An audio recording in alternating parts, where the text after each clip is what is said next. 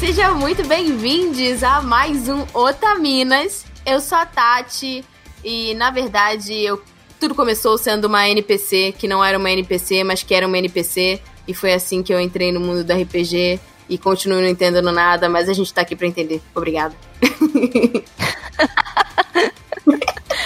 Oi, gente, aqui é a Joe e os dados me odeiam muito. Não adianta eu fazer uma ficha foda, porque os dados me detestam. Ah, olá, eu sou Isa Jimenez e isso não tem nada a ver com RPG, mas Barbatos, eu tô te esperando em casa. Só vem na próxima rolagem. Oi, gente, eu sou a Alissa Yurika e. Hum, deixa eu pensar numa frase. Eu, eu- eu já gostei da classe de monge, agora eu não gosto mais. É. Vamos Justo. saber mais sobre isso nesse episódio. E vocês provavelmente já devem ter um, um- um pequeno, né, um pequeno palpite sobre o que é, muito provavelmente por causa do, do título desse podcast, que eu não sei se vai ser. é, foi o Coronel Mostarda na sala de. Pera, deixa eu ler. Foi o Coronel Mostarda com o cachizal na sala de música, que foi a sugestão da Mo porque ela teve um, um brainstorm e ela decidiu no coração dela que jogar detetive era RPG. Mas o cast é sobre RPG e a gente trouxe convidadas muito maravilhosas pra falarem um pouco sobre RPG pra quem não entende e falar, né, como elas entraram nesse mundo, é, qual é o tipo de relação que o RPG tem com o universo do anime e a gente vai falar tudo mais um pouco. Então, fiquem com a gente, mas primeiro temos os recados.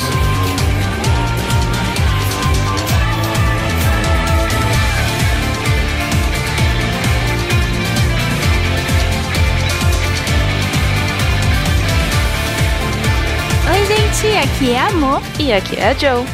e queria lembrar vocês que o Otaminas não fica só por aqui. Vocês podem ouvir a gente lá no Anime Crazes também, no nosso podcast irmão. É só acessar arroba Anime Crazes em todos os agregadores de podcast e redes sociais. Yeah. Né, As, os Otaminas participam por lá, mas a gente tem os Otamanos também, que estão sempre produzindo conteúdo. É, as meninas estão sempre lá, inclusive sexta passada, se eu não me engano, quem que teve por lá? A Sassá ou foi a Ritinha? Não lembro mais. Ou foi você, amor? Ah, eu não sei também. Vixe. Mas a gente tá sempre por lá. É. E, e é isso. É, às vezes eu tô também. A Tati é fixa na equipe lá, então assim, a gente tá sempre por lá. Faz tempo que eu não vou Família. lá, mas eu vou em breve. Arrasou. E a gente também tem uma campanha de financiamento contínuo no PicPay e no Apoia-se para você que quer ajudar na produção do Otaminas e ajudar o, proje- o projeto a crescer. Mas a gente deu uma repaginada dos, no- dos nossos apoios. Então, o recado de hoje é bastante importante para você acompanhar, porque nós estamos com é, valores novos de apoio e recompensas novas em cada nível de apoio. Então a gente tem a partir dos 5 reais, onde a gente vai ser eternamente grata Muito obrigada! pelo seu apoio. É, assim, o, o negócio é o seguinte, no Apoia-se, é, você pode... Acho que no PicPay também, se eu não me engano, você pode apoiar com qualquer valor. Mas a partir de- desse valor X é que aí você começa a ganhar os, os novos, ahn, as novas recompensas. Então, a partir de 15 reais, você ganha acesso vitalício ao nosso grupo, o famoso grupo do Taminas no Telegram. Oh! Efeitos sonoros por Mochan.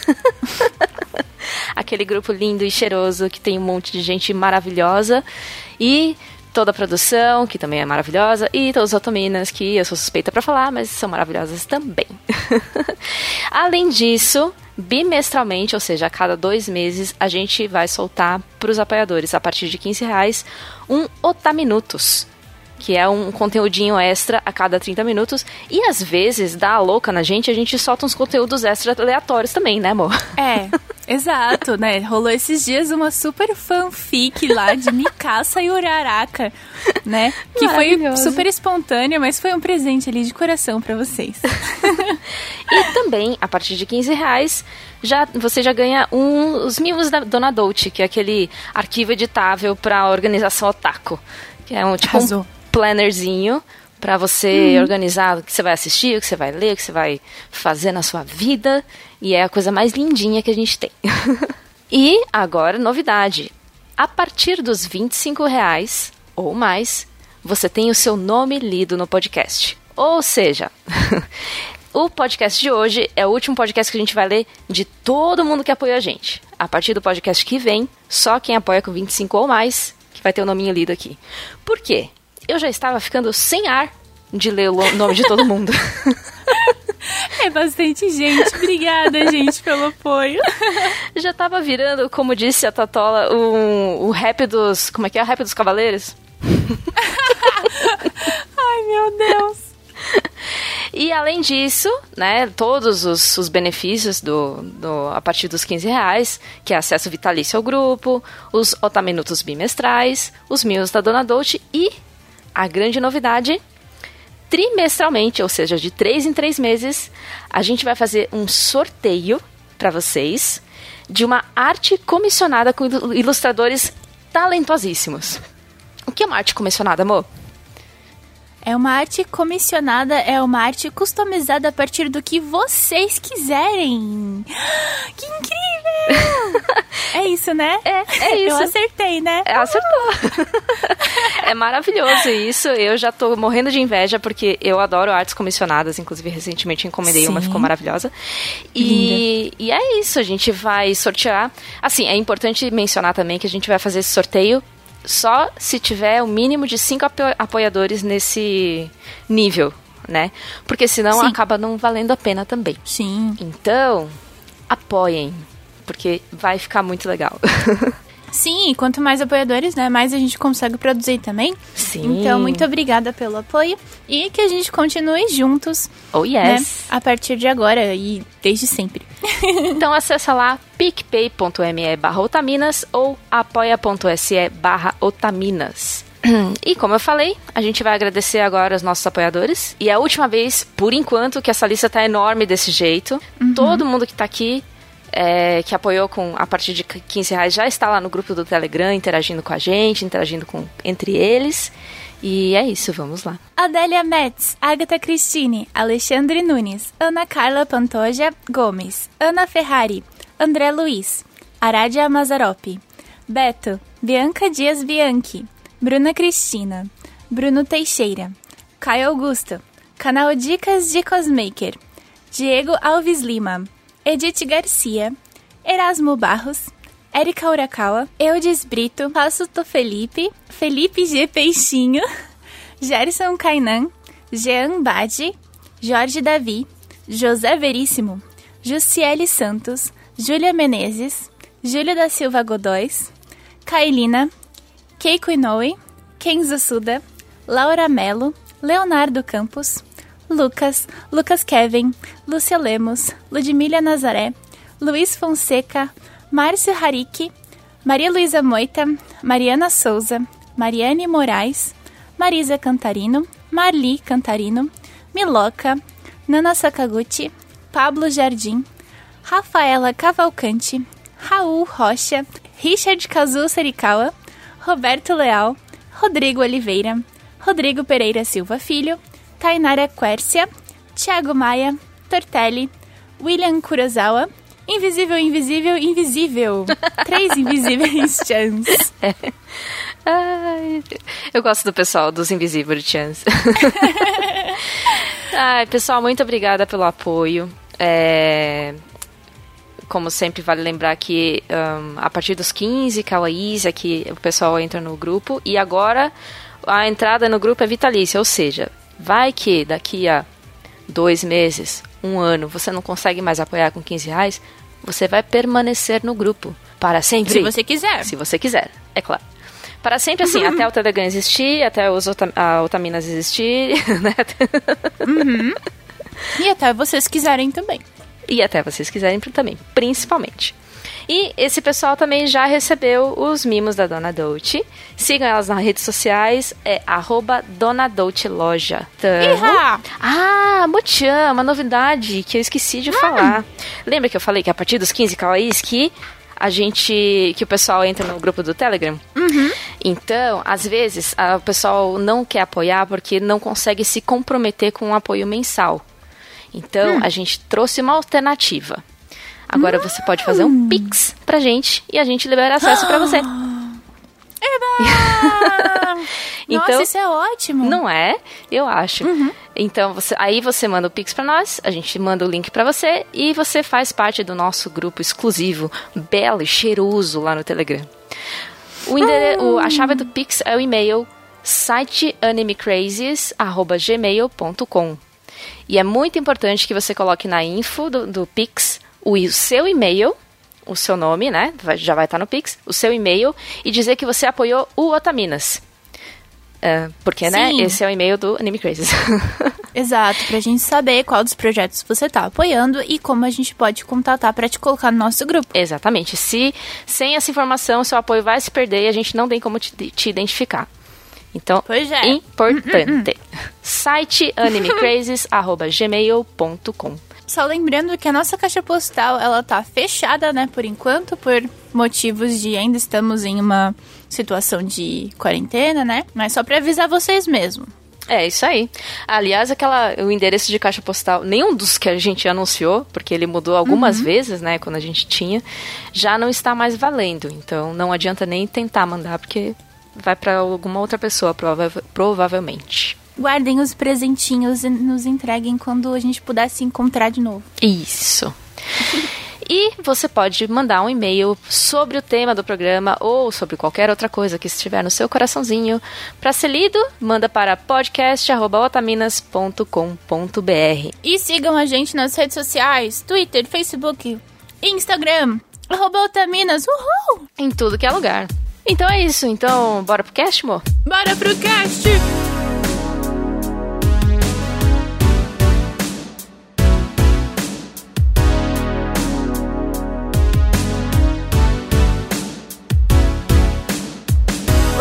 Interessa. Antes da gente explicar o que é RPG, que eu vou pedir pra Jojo trazer os óculos da definição, queridos óculos, eu vou pedir para que as nossas convidadas se apresentem, expliquem um pouquinho quem elas são, de onde elas vieram, é, qual a relação delas com RPG, é, as redes sociais, que no final do cast eu vou pedir pra elas repetirem de novo pra vocês seguirem todas elas, porque todas são maravilhosas. E é isso, então, Isa ou Lisa, vocês escolhem quem vai começar se apresentando. Por favor, fiquem à vontade e obrigada por estarem aqui com a gente. Lisa, vai você que eu já falei primeiro. Eu?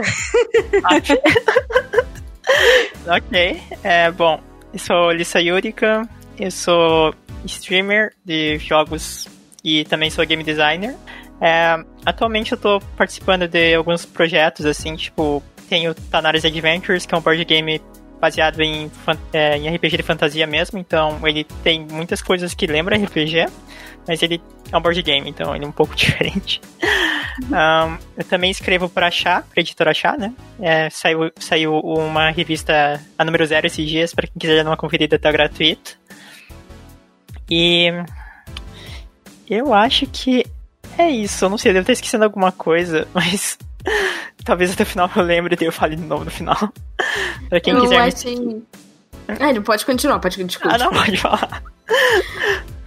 É que eu comecei a te seguir, tipo, no Twitter, antes de sonhar em que a gente ia gravar junto, por causa do seu trampo como game designer, porque eu, no trabalho, eu, eu sou designer de produto, e aí eu entrei num, num mundo de fazer um card game é, e, e fazer um board game. Tipo assim, eu tive um pouco de aula disso na faculdade, mas eu falei assim, cara, eu vou quebrar esse galho aqui, porque, tipo, me pediram, mas assim, eu nunca mais quero lidar com isso. E qualquer outro tipo de trabalho que tenha a ver com isso, eu vou indicar a Lisa, porque assim, mano, que trabalho, manda o céu.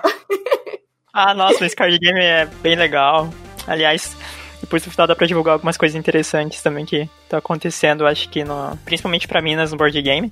Mas eu acho que é isso, assim, pelo que eu me lembro agora. Acho que eu tô. Devo E ter qual que é seu alguma arroba? coisa. Meu arroba no Twitter é Lissa com H no final. E mais, tipo, I-M-A-I. É, dá pra me seguir por ali. Apesar que eu tô reclamando muito da minha vida ultimamente, assim, eu tenho falado bem pouco de game Mas o design. Twitter, o Twitter, ele serve pra isso, Lisa. Então, assim, Exatamente. tá tudo bem. É a rede fe- feita pra isso. É. E você, Isa?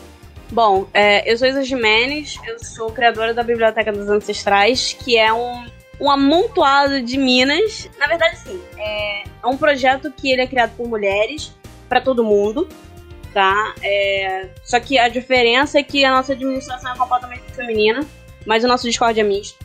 A gente fala muito sobre espaço seguro dentro do RPG, a gente fala muito sobre o RPG, a gente quer trazer uma visão feminina, né? Porque assim, existem vários criadores de conteúdo legais, mas a grande Uhum. maioria deles segue um padrão. São homens. E Uhum. uma maioria dentro dessa maioria é que eles são homens brancos. Então, Uhum. assim, é, sem entrar assim. Não, não que haja um problema em você ser um homem branco, não existe.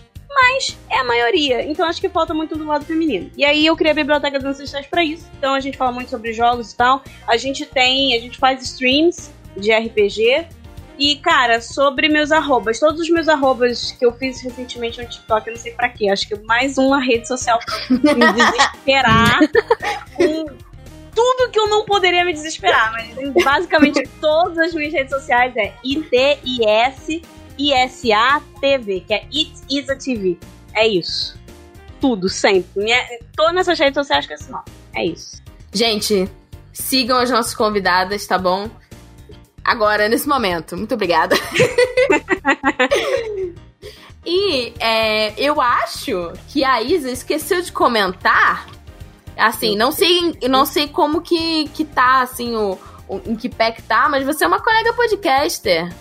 Eu sou uma colega podcaster, é verdade. É porque eu entrei em hiatos. Porque a minha vida tá uma confusão danada. Desculpa. Eu, eu faço podcast. Quer dizer, está parado no momento. Mas eu faço um, um, um podcast sobre mangá, manhua com W, que é o, o- o mangá coreano, e manhua com U, que é o mangá chinês. E Uhum. eu faço, tipo, é um podcast metendo malho nos boy lixo lá que a galera gosta e enfim, falando sobre essas. esse, esse mundo ainda tá falando muito sobre manhua com W. Tem uns episódios lá que são, já são bem maneiros, vocês já podem ouvir. Em algum momento esse ano eu vou voltar. Se Deus quiser, em até julho eu consigo. É o manga beat, desculpa, gente. Beat com, com I, tá? Não é beat de batida de música, não. E é beat arroba mesmo. mangabit em todos os. em todos os as redes. Eu acho que sim, eu já não tenho mais certeza, mas eu passo no final de novo. É, eu sei, eu- é, a gente vai botar os links todos delas e dos projetos delas aqui na descrição no nosso site do, do Otaminas. Então, se você perdeu alguma coisa e quiser já entrar logo lá, segue a gente. E eu vou pedir agora para Jojo trazer os óculos da definição, porque muitas pessoas que estão escutando esse cast são do mundo de anime e mangá e nunca participaram de nenhuma mesa de RPG, já ouviram falar, às vezes, sei lá, tem um jogo que é um JRPG, e aí tem jogo, e aí tem mesa, e é um mundo muito vasto. Então, Jojo, o que é RPG? Reeducação postural global. Não, tô brincando. É, eu tô sem os óculos da definição, eu tô meio míope aqui, mas de forma muito resumida e bastante simplista, é um jogo de interpretação de papéis em que os jogadores ahn, assumem papéis de, de- que eles escolhem e eles agem de forma colaborativa, mas nem sempre, é, e com bastante liberdade criativa só que ainda seguindo um conjunto de regras, né? Que são as mecânicas que a gente vai falar lo- logo mais. Afinal de contas, é um jogo. E eles são guiados por um mestre, né? Um narrador. E é basicamente isso. Eu queria aproveitar, agora que nós sabemos basicamente o que é RPG, para que vocês três contassem, assim, é, qual foi o primeiro contato de vocês, o que, que encantou vocês, é, por que, que o RPG marcou vocês a ponto de vocês levarem ele pra vida como projetos, como trabalho, e aí vocês escolhem, ou como hobby também, para desestressar, ser uma válvula, de, uma válvula de escape, como eu sei que é pra Jojo. Então eu queria Uhum. saber é, para vocês aí vocês se sintam livres é a ordem, enfim, mas para vocês comentarem um pouquinho sobre como vocês caíram de paraquedas nesse mundo. Posso levantar a mão primeiro? Claro! então, é, RPG, tipo, eu conheci na época que não era. Quer dizer, pra mim, né, obviamente. Não era chamado de RPG, porque eu acho que muita gente já jogou, mas tem sempre uma galera meio babaca que fala: Isso não é RPG de verdade. Que é RPG de fórum. Ah, É. puristas. É, é, exatamente. Porque assim, como ele é de texto, e você teoricamente. Porque tem RPG de texto que você rola, você rola dado e tal. Mas o, o, RPG de fórum, teoricamente, você não rola dado. Eu, pelo menos, nunca vi um, tá? Me iluminem, público ou, ou meninas, se vocês já viram um RPG de, de fórum que rola dado. Mas assim, eu comecei mais ou menos nessa época, tipo, a gente. Na verdade, eu comecei antes, eu com 8 anos. E a gente, eu trocava cartinha, né? A gente escrevia, uhum. escrevia, tipo, fanfic. Era uma grande sessão de uma ah, fanfic naquela época. É, eu, eu trocava com as minhas amigas. Era muito fofo, assim. A gente tinha, a gente criava os nossos personagens. Nossa, eu tinha tantos personagens pra Inuyasha, Sakura Card Captors, Sailor Moon. Tinha, nossa, tinha muito personagem, sabe? E a gente ia, tipo, a gente tinha umas regras ali que não dava assim, tipo, ah, você não pode ser super poderosa e tal, tipo, você não uhum. estraga, mas a gente ia basicamente fazendo isso. Aí depois, quando eu fiquei um pouco mais velho, eu tive acesso à internet, que eu não lembro quantos séculos isso tem. Eu comecei a jogar em fórum, e aí em fórum a mecânica é um pouco diferente, né? Porque, tipo, você tem que esperar outras pessoas jogarem. Você não pode sair escrevendo, tipo, textos gigantes e acabou. Joguei por e-mail também, joguei, nossa, joguei muito RPG por e-mail, gente botar aqui a minha Uau. cadeira de eu tô imaginando, tipo assim, entendeu? cara, como isso é possível? Tipo assim, e você tem que ser paciente, né? Porque, tipo, mano, nem sempre a pessoa vai poder te responder ali na hora, on time, como é essa vida de agora. Então, cara, como que você aprende a saber o desfecho? Você ia esperar daqui a, sei lá, uma semana a pessoa responder? É. Naquela época, Tati, a gente esperava. Não é que nem hoje. Eu escolhi hoje esperar. As crianças não entendem. Exatamente. Não, assim, a gente esperava. Era uma parada assim. Também eu não, eu, eu não sei como é que é, foi a infância de todo mundo, mas a, inter, a minha internet era de escada. A minha então, também. Pois é, rolava aquele negócio de tipo assim, só pode usar no final de semana, num certo horário. Eu não podia ficar acordada até meia-noite para mim. Eu já uhum. devia estar no 14 sono. então, é, tinha que rolar assim, é, ia, sei lá, de 8, eu podia usar o computador de 8, 10, 11 no máximo. Aí eu ia lá, tipo, escrever. É, tipo, valendo! Você tem uma hora! Valendo! E assim. É, mas depois da meia-noite o pulso era mais barato. Sim, né? É, mas era uma criança. Por isso que a gente entrava né? depois da meia-noite. Eu não podia. E assim, eu escrevi uns textos gigantes só que nunca recebia mensagem assim, eu ia ver no. Tinha acesso à internet no sábado e no domingo, e no domingo eu tinha que sair mais cedo, porque eu tinha aula na segunda, né? E aí a gente escrevia uns textos gigantes, às vezes a, a, as pessoas. Porque assim, não é uma pessoa que você não joga com uma. Bom, pode até ser, mas eu não jogava só com uma pessoa, eram tipo quatro pessoas. Uhum. E aí o e-mail tinha que rodar, tinha que ter uma ordem ali. Era Isabela, uhum. fulano A, fulano B, fulano C, Isabela de novo. Então, Uau. Isabela ia, aí ia pro fulano A. Aí fulano A tinha que todo mundo tava em cópia, e fulano A tinha que escrever, aí ia pro fulano. Ou seja, só no próximo final de semana que eu ia responder de novo. No próximo sábado, ou quando a minha mãe tava muito generosa, na sexta-feira, eu podia responder, entendeu? Gente. É. Aí depois eu entrei pro RPG de dados, mas isso daí foi tipo em 2017. Que aí eu falei assim: ah, então tudo que eu fiz a minha vida inteira era RPG? Aí foi assim. Aí Aí o negócio desengolou, porque aí, tipo assim, no meio que eu, eu convivi, que foi até o motivo pelo qual eu abri a biblioteca, eu não via mulheres jogando. Eu fui pro evento e eu falei assim, tá, por que que só tem eu aqui? O que, uhum. que está acontecendo? Não gostei. E aí eu, eu criei a biblioteca, mas foi basicamente uhum. isso. Certíssima. Falei, não, mas, mas é isso, fica à vontade, tá certíssimo. É tipo, cadê as mulheres, cara? Cadê as mulheres? Foi basicamente isso. Socou na mesa assim, cadê as mulheres? e você, Elisa? Perfeita. Hum, então, é. Tava pensando assim, onde começou, e eu acho que começou bem cedo, assim, porque. Porque assim, meus pais não me deixavam jogar no computador dia de semana, né? Uhum. E, eu era uma criança um pouco estranha, assim, porque com seis anos eu já jogava o Ragnarok Online, né? é que eu Meu sou de Deus. 98, então, tipo, era na época que saiu a animação, né, eu acho, na Cartoon, uhum. né, que era dublada uhum. e tal. E aí eu eu vi, porque os caras são muito espertos, né? Eles colocavam um comercial do jogo depois do, anime, da, do anime né? Os então, caras iam na porta de escola, dar um CDzinho da Level Up, entendeu? Isso aí Ai, é o maior craque da minha vida. É. Foi o jogo que É eu mais joguei em toda a minha vida. Que saudade. E pior Obrigada que, pior que. Ragnarok era pago ainda, tipo, esse que é o pior, era assinatura, então... Memórias de guerra total aqui. E daí, tipo, como é que uma criança de 6 anos ia pedir tipo, pros pais assinarem aquela parada, assim, né? Aí meu pai tinha um servidor pirata, Uau. Eu- daí eu joguei no server pirata. Mas não podia jogar dia de semana. Então, tipo, eu comecei a fazer. Eu começava a imprimir, tipo, os, os avatares do jogo e fazer como se fosse as minis, assim, né? São os peões do jogo. E aí, e eu tipo, tinha percebido que no mapa do, do, do, do Ragnarok Online ele tem o padrão de grid, né? São vários quadrados, na verdade, né? Eu imprimi aquela parada e eu ficava levando aquilo pra escola pra ficar jogando no recreio com alguma coisa, assim, com umas regras hum, que com certeza não faziam sentido nenhum, assim, mas dava pra simular um pouco o que, que era o jogo, pelo menos na minha cabeça, né? Ou das Gente, eu tô muito chocada como você era, é talentosa. Que criança prodígio. Tipo, eu tava comendo terra com seis anos. Demais. Eu também. Sim. Era- era- acho que era só vício de criança. Literalmente, eu fazia bolinha de terra mesmo. Eu acho que era o vício, que daí era querer jogar até no da escola. Mas assim, isso foi, tipo, o primeiro contato bem informal, assim. E daí, tipo, eu sempre achei muito estranho, assim, que é que, tipo, quando eu tinha seis era 2004, 2005 mais ou menos. Tipo, era a época que o mercado nacional de jogos era muito grow e estrela ainda, né? Então, Uhum. jogos de tabuleiro moderno não era uma opção muito conhecida aqui ainda, né? Tipo, no Brasil.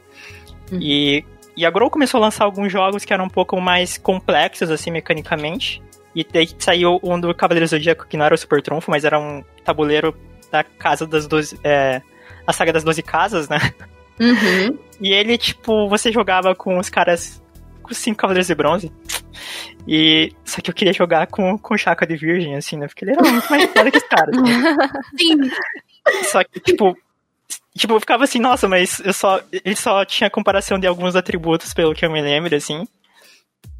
E daí, tipo, pra mim faltava um pouco mais, né? E pra, e pra mim, tipo, parou nesse momento, assim. E jogo tabuleiro eu parei nessa época também. Porque, tipo, sei lá, a gente começa a achar que é muito grande pra jogo de tabuleiro. Agora eu tô trabalhando com jogo de tabuleiro. É isso. É, mas, tipo assim, daí eu me afastei bastante de jogos analógicos. E eu fiquei muito no digital, né? Então. é, eu fiquei muito tempo jogando LOL, infelizmente. E daí, quando eu entrei na faculdade, que eu comecei a ter contato de novo com os analógicos, né? Uhum. Então, tipo, foi quando eu conheci jogos de tabuleiros modernos por conta de uma disciplina lá na faculdade, assim, que eu fiz a disciplina umas três vezes e eu depois fiquei monitoria. Então eu fiz muito Uau. dessa disciplina. Talvez mais que deveria. Mas, tipo, foi muito bom, assim, pra, pra, tipo, digamos assim, criar esse vínculo de novo, assim, né? Que eu tinha perdido com jogos de tabuleiro, assim. Uhum. E jogos de mesa em geral, né? Então, quando eu fui é, jogar esses jogos na disciplina, é, tinha as opções que são, tipo, Jogo da Vida e Uno, que são mais festivos, assim, mais simples, né? Uhum. Mas eu queria jogar algumas coisas que fossem um pouco além, assim, porque eu sabia que existia, tipo, jogos de miniatura, né? E que normalmente a gente acaba vendo mais wargame, né? E, tipo, alguns sistemas de jogos táticos. Mas que eu sabia que tinha jogos que eram interpretativos e narrativos, assim. Só que eu sabia que era RPG, só que eu não sabia aonde achar os sistemas, assim, porque Hum. o que eu conhecia de acervo era o que tinha na faculdade. E aí nessa época também eu tava super hypada com, com Fire Emblem Fates. E o Fates é o que tem Uhum. acho que é o tem o Conquest e o Birthright. E eu acho que o Birthright que é o que você joga com, com o Roshido. E, e daí eu falei, nossa, tipo, eu queria um RPG com essa temática, que era Japão feudal. E, e daí que eu fui atrás de um RPG que conseguisse fazer isso, assim. Eu sabia da existência, da existência do D&D, porque tinha alguns colegas da faculdade que falavam muito D&D na, nessa aula de disciplina de jogos analógicos. Uhum. Só que eu pensei, deve ter. Tipo assim, não é possível que não tenha alguém que tenha feito um sistema que seja de outra temática, assim, que não seja fantasia. Fantasia ocidental, Medieval, né? é. E daí eu achei o L5R, que foi, digamos assim, o primeiro sistema mais formal, assim, de RPG que eu conheci. Isso foi, tipo, faz. Faz quatro anos já, nossa. É, quatro anos? Ela tava segundo da faculdade, nossa, faz tempo já, pior que. Mas aí que, tipo, eu descobri que tinha esses sistemas mais formais mesmo, assim, tipo, e bem- é bem formal mesmo, né? Tipo, ele é super pesado mecanicamente. E eu fiquei, tipo, fascinada por conta da. Tipo, que ele é muito expansivo, assim, né? Tipo, você tem muitas regras pra muitas coisas e você consegue criar mods e, e hacks também, né? Então, Isso me fascinou bastante e isso me levou a querer estudar mais jogos analógicos porque eu percebi que era muito fácil de criar. Era muito fácil criar o que eu quisesse, né? Dentro de.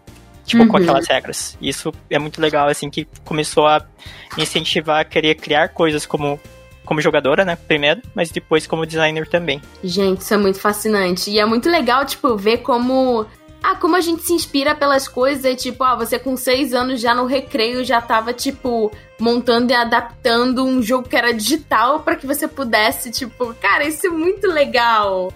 Não, mas aí quando é criança não conta. Aliás, eu também tive parte que eu joguei claro RPG fanfic, assim. Ué? E, e RPG fanfic foi, foi, foi bem divertido também, mas. Viu? Mas isso, tipo, isso foi o quê? Foi antes de entrar na faculdade, então não tava tão distante assim não, mas mas eu nunca tinha pensado ah, mas... nisso como RPG é RPG, mas agora, agora fica a experiência. agora dá pra contar. A gente tem, aliás, fazendo um jabá próprio, a gente tem um cast com a Babi Dewitt, que saiu no ano passado, que é sobre o incrível mundo das fanfics. Então, se você caiu aqui de paraquedas e você também tem uma alma fanfiqueira, por favor, vá lá escutar, ficou muito divertido. A gente fala mais sobre fanfics e fandoms e etc. Então, ficou muito bacana. Jojo, sua história com RPG. Cara, eu, eu não tenho uma história tão aprofundada assim como os exemplos dados, mas eu comecei a curtir RPG com videogame. No final dos anos 80, um jogo chamado Fantasy Star, que ainda tem até hoje. Eu jogava no meu Master System ali. Um, e depois disso, eu também joguei os, os RPGs por e-mail, então a Isa já deu uma linda explicação de como era, da gente ficar dias esperando a próxima pessoa responder. E é isso, é, é, cada, é como se a gente tivesse escrevido, escrevendo um, um livro em conjunto. Uhum. Porque realmente a gente não tem rolagem de dados e tal. O que acontecia é, a gente sabia é, quais eram os personagens e como eram as características deles. Porque a gente também não podia forçar algum personagem a fazer alguma coisa que ele não faria naturalmente. E era muito doido isso, de você pegar emprestado a, a pessoa que outra, que outra pessoa criou e, e brincar com ela, assim. Eu adorava escrever é, os, os e-mails, assim. E às vezes saíam uns textos enormes e criativos, e às vezes saíam umas coisas muito nada a ver. E, e assim, eu realmente às vezes tinha alguns momentos de vergonha alheia, porque chegavam umas coisas. ou, sei lá, curtas e decepcionantes. Sim. Frases que valem pro sexo e pro RPG. E. Ou...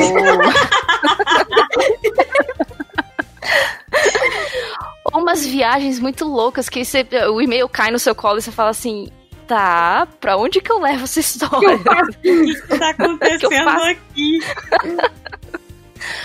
E depois disso, ainda dentro de, de texto, RPG em texto, eu comecei a frequentar os MUDs da vida, que é Multi-User Dungeon, que eram uns é, universos, tudo em texto. Então você entrava e, tipo, tinha a descrição de uma sala. E aí as saídas para onde você podia ir. E o que você podia fazer dentro daquela sala. E aí as pessoas criavam grupos lá dentro. E tinha treinamento de, sei lá, alguma classe que você escolhesse para fazer. Tipo, era uma comunidade à parte, era um, um pessoal muito unido, era muito divertido, assim, Gente. também. E tinha uh, muitos eventos que aconteciam. Que coisa irada, eu não vivi essa parte. Eu quero. Eu, ainda existe isso? Eu quero. Cara, eu posso pesquisar se ainda existe, mas assim, era muito, muito divertido, porque é, você queria. Não que não acontecesse por e-mail, mas uh, você entrava assim e aí você já lia a descrição da sala e criava a imagem na sua cabeça. Beleza, aí eu vou pra porta da esquerda ali. Então vamos lá. E, e tudo comando por texto. E esses eventos, Isso eu, eu né, não? Não era no Mirk, é um, é um programa à parte. É, esses eventos, eu lembro que eu participava de um, de um RPG lá, uma comunidade que era baseada nos, nos livros da Anne McCaffrey, que ela tem os Dragon Riders of Pern. Tem todo um mundo criado de, de é, pessoas que montavam dragões e defendiam o planeta de ataques e não sei o que. E todo o lore dentro do, do RPG, né? Toda, toda as histórias eram baseadas nesse mundo. E aí, quando tinha evento, o pessoal levava muito a sério. E os eventos online, tá? Eu nunca fui em evento presencial porque era pessoal tudo de fora do Brasil. Estamos falando aí de anos 90, então, é, internet de escada, pessoal do, tipo, 95, 96. É, o pessoal do Brasil ainda não participava muito e tal. E, e o pessoal ia em massa mesmo, e, e, encarnava o personagem. E aí, quando tinha que falar algum, alguma coisa fora do personagem, tinha que botar um comando especial lá. Enfim. Pera aí, galera, que eu vou soltar um mijão, já volto, né? Tipo, é. e tinha intrigas, e aí os personagens, uh, né, as, as, pessoas por trás dos personagens uh, criavam fofocas também. Cara, era um mundo à parte, era muito, muito legal. E depois eu disso. uma parada, só rapidamente, hum, que claro. Jo tava falando inglês nos anos 90. Eu não sei vocês, mas eu não falar inglês nos anos 90, não. Foi bem depois de 2010. A gente tem um histórico aqui de crianças prodígio, tá bom? É, excelente. Eu tinha no leite de vocês, porque eu vou voltar no tempo e vou tomar esse todinho mágico aí, não sei. Não sei, Maia. Tô muito impressionada. É, já tava comendo terra em inglês, né? Excelente. I was eating dirt, ok? Dirt. Não, tanto que o nome, o nome do negócio é Mud, né? Então você já vê que. Ah, não sei, cara. Eu, eu entrava em sites que não sabia o que estava acontecendo. Mas é isso. Depois disso, eu só joguei, joguei RPG por muitos anos é, de videogame mesmo, né? Os, os mais famosos JRPGs e tudo mais. E eu fui retomar o contato com, com RPG de mesa, retomar não, né? Ter contato com RPG de mesa, que era uma coisa que eu sempre quis, mas eu nunca tive a oportunidade porque era coisa de menino. Uhum. E só depois dos anos, sei lá, 2000. Que aí eu comecei uh, um namoro e o cara era super jogador de RPG, super envolvido e tal. E ele fez uma mesa para eu e uma amiga minha jogarmos. É, e aí a gente começou a ter esse contato de novo tal, e, e depois eu participei de um encontro internacional de RPG que tinha aquelas mesas é, relâmpago, vai, de, de vocês jogavam um one shot ali uhum. rapidinho e tal, tinha que ter fila de espera e tal, o pessoal montava o grupo na hora. E eu joguei uma mesa de Exalted. E o, o eu não sabia o que fazer e tal, aí a, a mestra falou assim, ó, imagina que você é um personagem de One Piece que comeu uma fruta do demônio. Até tá bom. E aí eu entrei no personagem e eu ganhei o, o, Ela tinha. No final ela dava prêmio para as pessoas, né? Eu ganhei o prêmio de melhor interpretação do personagem. Uau! Não, it was in Portuguese. internacional, pô. e aí, o, o, depois disso, eu me desconectei um pouquinho e voltei recentemente, inclusive, no mesmo ano que teve que a Isa fundou a Biblioteca das Ancestrais, eu estava lá, presente. Fundando e nesse mesmo ano, também. fundando a biblioteca também, eu me afastei um pouquinho, mas eu pretendo voltar. Por favor, Isa MF City de volta em breve, obrigada. Eu nunca fui. É... e na mesma época eu comecei a jogar é, com o pessoal da Holy Players aqui em São Paulo, que hoje eles não exercem mais, mas eles um, alugavam mestre de RPG para você jogar. Beijo, Raul. E, inclusive, eu vou jogar com ele amanhã. e, e aí eu comecei a jogar direto, tanto lá na Role Players quanto em grupos à parte, com o pessoal que fazia parte da mesa lá do, da Role, que eu participava na Role Players, a gente fez mesas uh, à parte. E joguei com o pessoal do Vertente Geek, joguei até com o pessoal da Anime Crazes. e aí estamos aí, inseridas no mundo do RPG pra desopilar o fígado. Sair, sair desse mundo para entrar em outro mundo mais legal. Eu entrei nesse mundo por querer! Exatamente. Ó, a minha história é muito curta em relação ao RPG. É... Primeiro, eu queria fazer um, um pequeno agradecimento, porque assim, se amor me trouxe de volta para o mundo do cosplay, a Jojo é responsável por fazer o meu coração ficar mais quentinho em relação a RPG. Porque é ela que me chamou que pra, tipo. Depois que eu joguei coisas com ela, eu comecei a me sentir mais à vontade de aceitar convites de outras pessoas para jogar também. Fiz coisas com a Josi, depois, é, é, depois a gente jogou no Taverna de novo. Raul me chamou para uma mesa também. Assim, eu não tenho muito tempo disponível, espero que isso mude em algum momento, mas eu acho muito fascinante. E assim, quando eu, eu sou filha do meio, né? Eu tenho dois irmãos, um mais velho e um mais novo. O meu irmão mais velho a gente sempre foi muito próximo e a gente sempre gostou das mesmas coisas. Vocês que escutam o cast, vocês sabem, a gente escutava é, via anime junto, jogava junto e tal.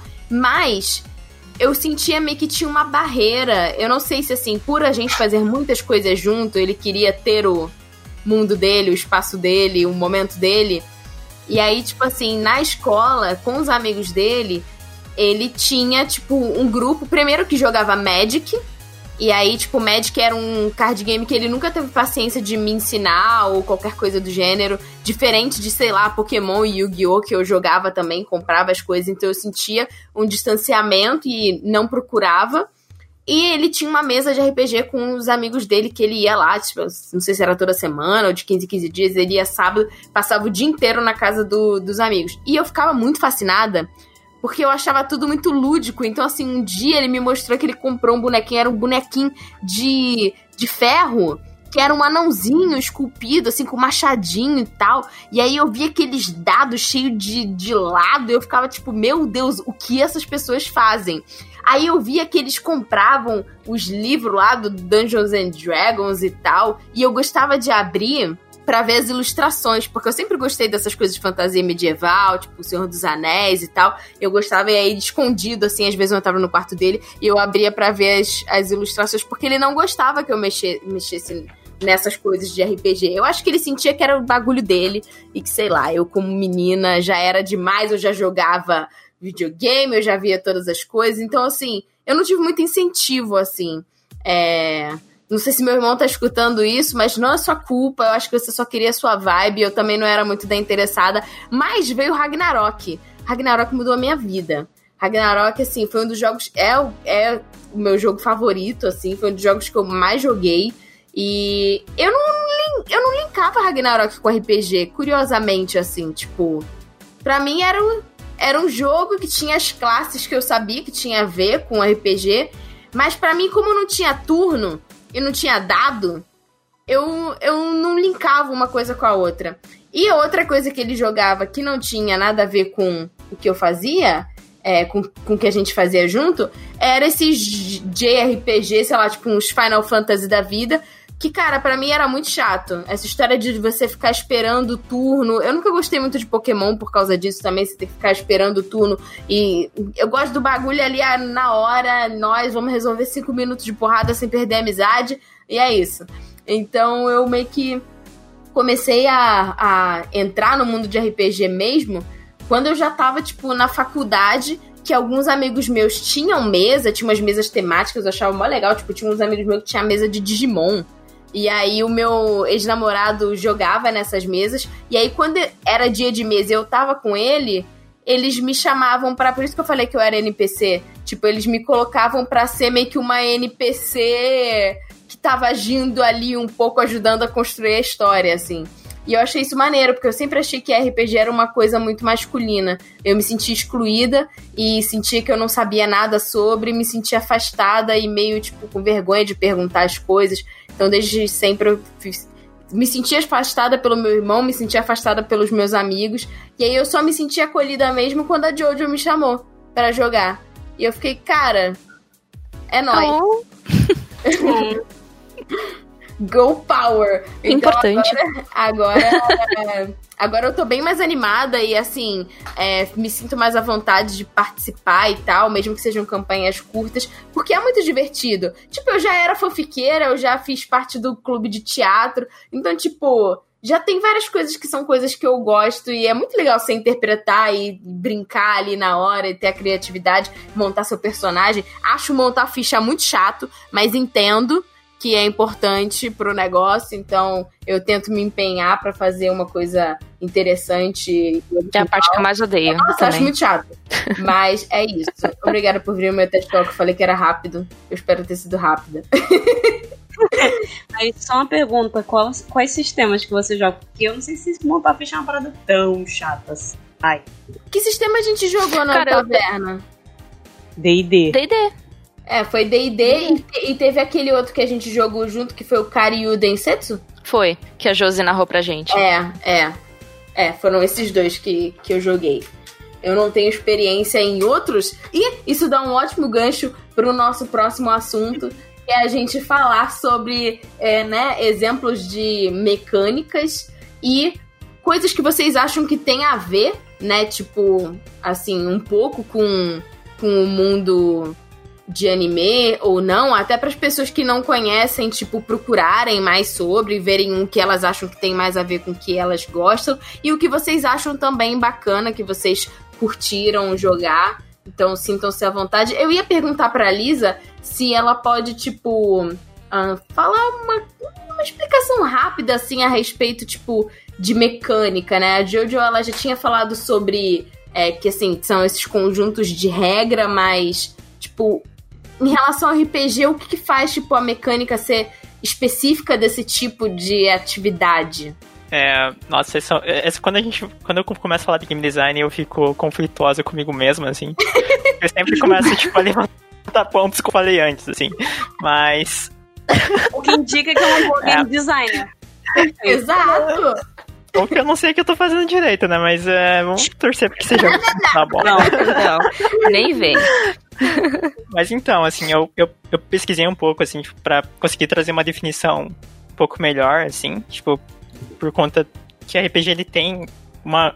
Assim, ainda mais hoje em dia, quando a gente pensa até no mercado indie, a gente tem uma vasta seleção de mecânicas, né? Embutida em vários diferentes sistemas de RPG. Então, é um pouco difícil definir só com algumas mecânicas específicas dizer que todo RPG vai ter isso, né? Mas eu acho que principalmente o que diferencia muito ele dos outros, assim, eu peguei um livro que é, é do Elgenstein, que é, se eu não me engano, ele, ele. O título em português seria tipo Construindo Game Design em Blocos.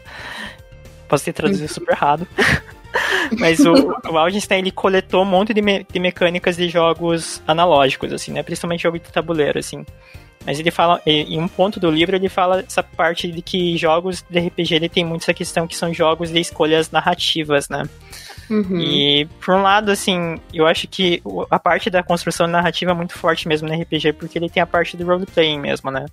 Uhum. É, é claro que tem sistemas que ele não é só uma escolha narrativa, ele também tem uma escolha de, de recursos, né? Então tem aqui de questões dos pontos ou dos atributos, né? Tem, tem Uhum. várias orientações diferentes que o jogo pode tomar quanto à parte matemática, digamos assim. Mas eu acho que a parte da narrativa é bem forte mesmo, assim, a ponto de que a gente vê mecânicas em muitos jogos indie, assim, que eles, eles, eles recompensam o jogador com mais narrativa, né? E não Uhum. só com questão numérica, mas como em alguns sistemas que, que parecem mais sistemas de combate do que sistemas narrativos, assim. Ahn, então acredito assim que o principal ponto de convergência entre a maioria dos RPGs seja essa parte do, da de definição de jogos e escolhas narrativas, né? Então, na definição do livro é apontado como se esses pontos de narrativa criam uma memória para o sistema de jogo, né? Que seria, que que seria o sistema de jogo, né? Tipo, seria aquele que dentro do game design normalmente a gente fala que o jogo ele tá em estado e ele é uma máquina de estado, então tudo que você faz muda como o jogo tá. E Uhum. quando a gente fala de um jogo narrativo, então quer dizer que tudo que eu faço, ele muda o sistema, e esse sistema é voltado pra narrativa, né? Então tudo que eu tô fazendo tá mudando a história de alguma forma. Uhum. Outra perspectiva também que eu achei legal, que é tipo, que RPG são jogos Legacy. Legacy são jogos assim que você só consegue jogar uma vez. Então, se eu cheguei naquela sessão e fiz uma escolha e, e a narradora ela fala da consequência daquela escolha, provavelmente eu nunca vou poder mudar essa decisão mais dentro daquele jogo. Então, É fascinante. Parece É. realidade, né? Então, assim, ele tem essa questão também que eles são jogos que só podem. é, você só consegue tomar decisões em alguns momentos específicos. E isso afeta o estado do jogo pra sempre, assim, porque. Definindo o que que é esse legacy, né? Que tem alguns jogos de tabuleiro que você pega uma cartinha do, do jogo, você rasga e você não pode usar aquela carta nunca mais, nunca mais mesmo, assim. E então ele traz essa, essa comparação com RPG que eu achei bem legal também.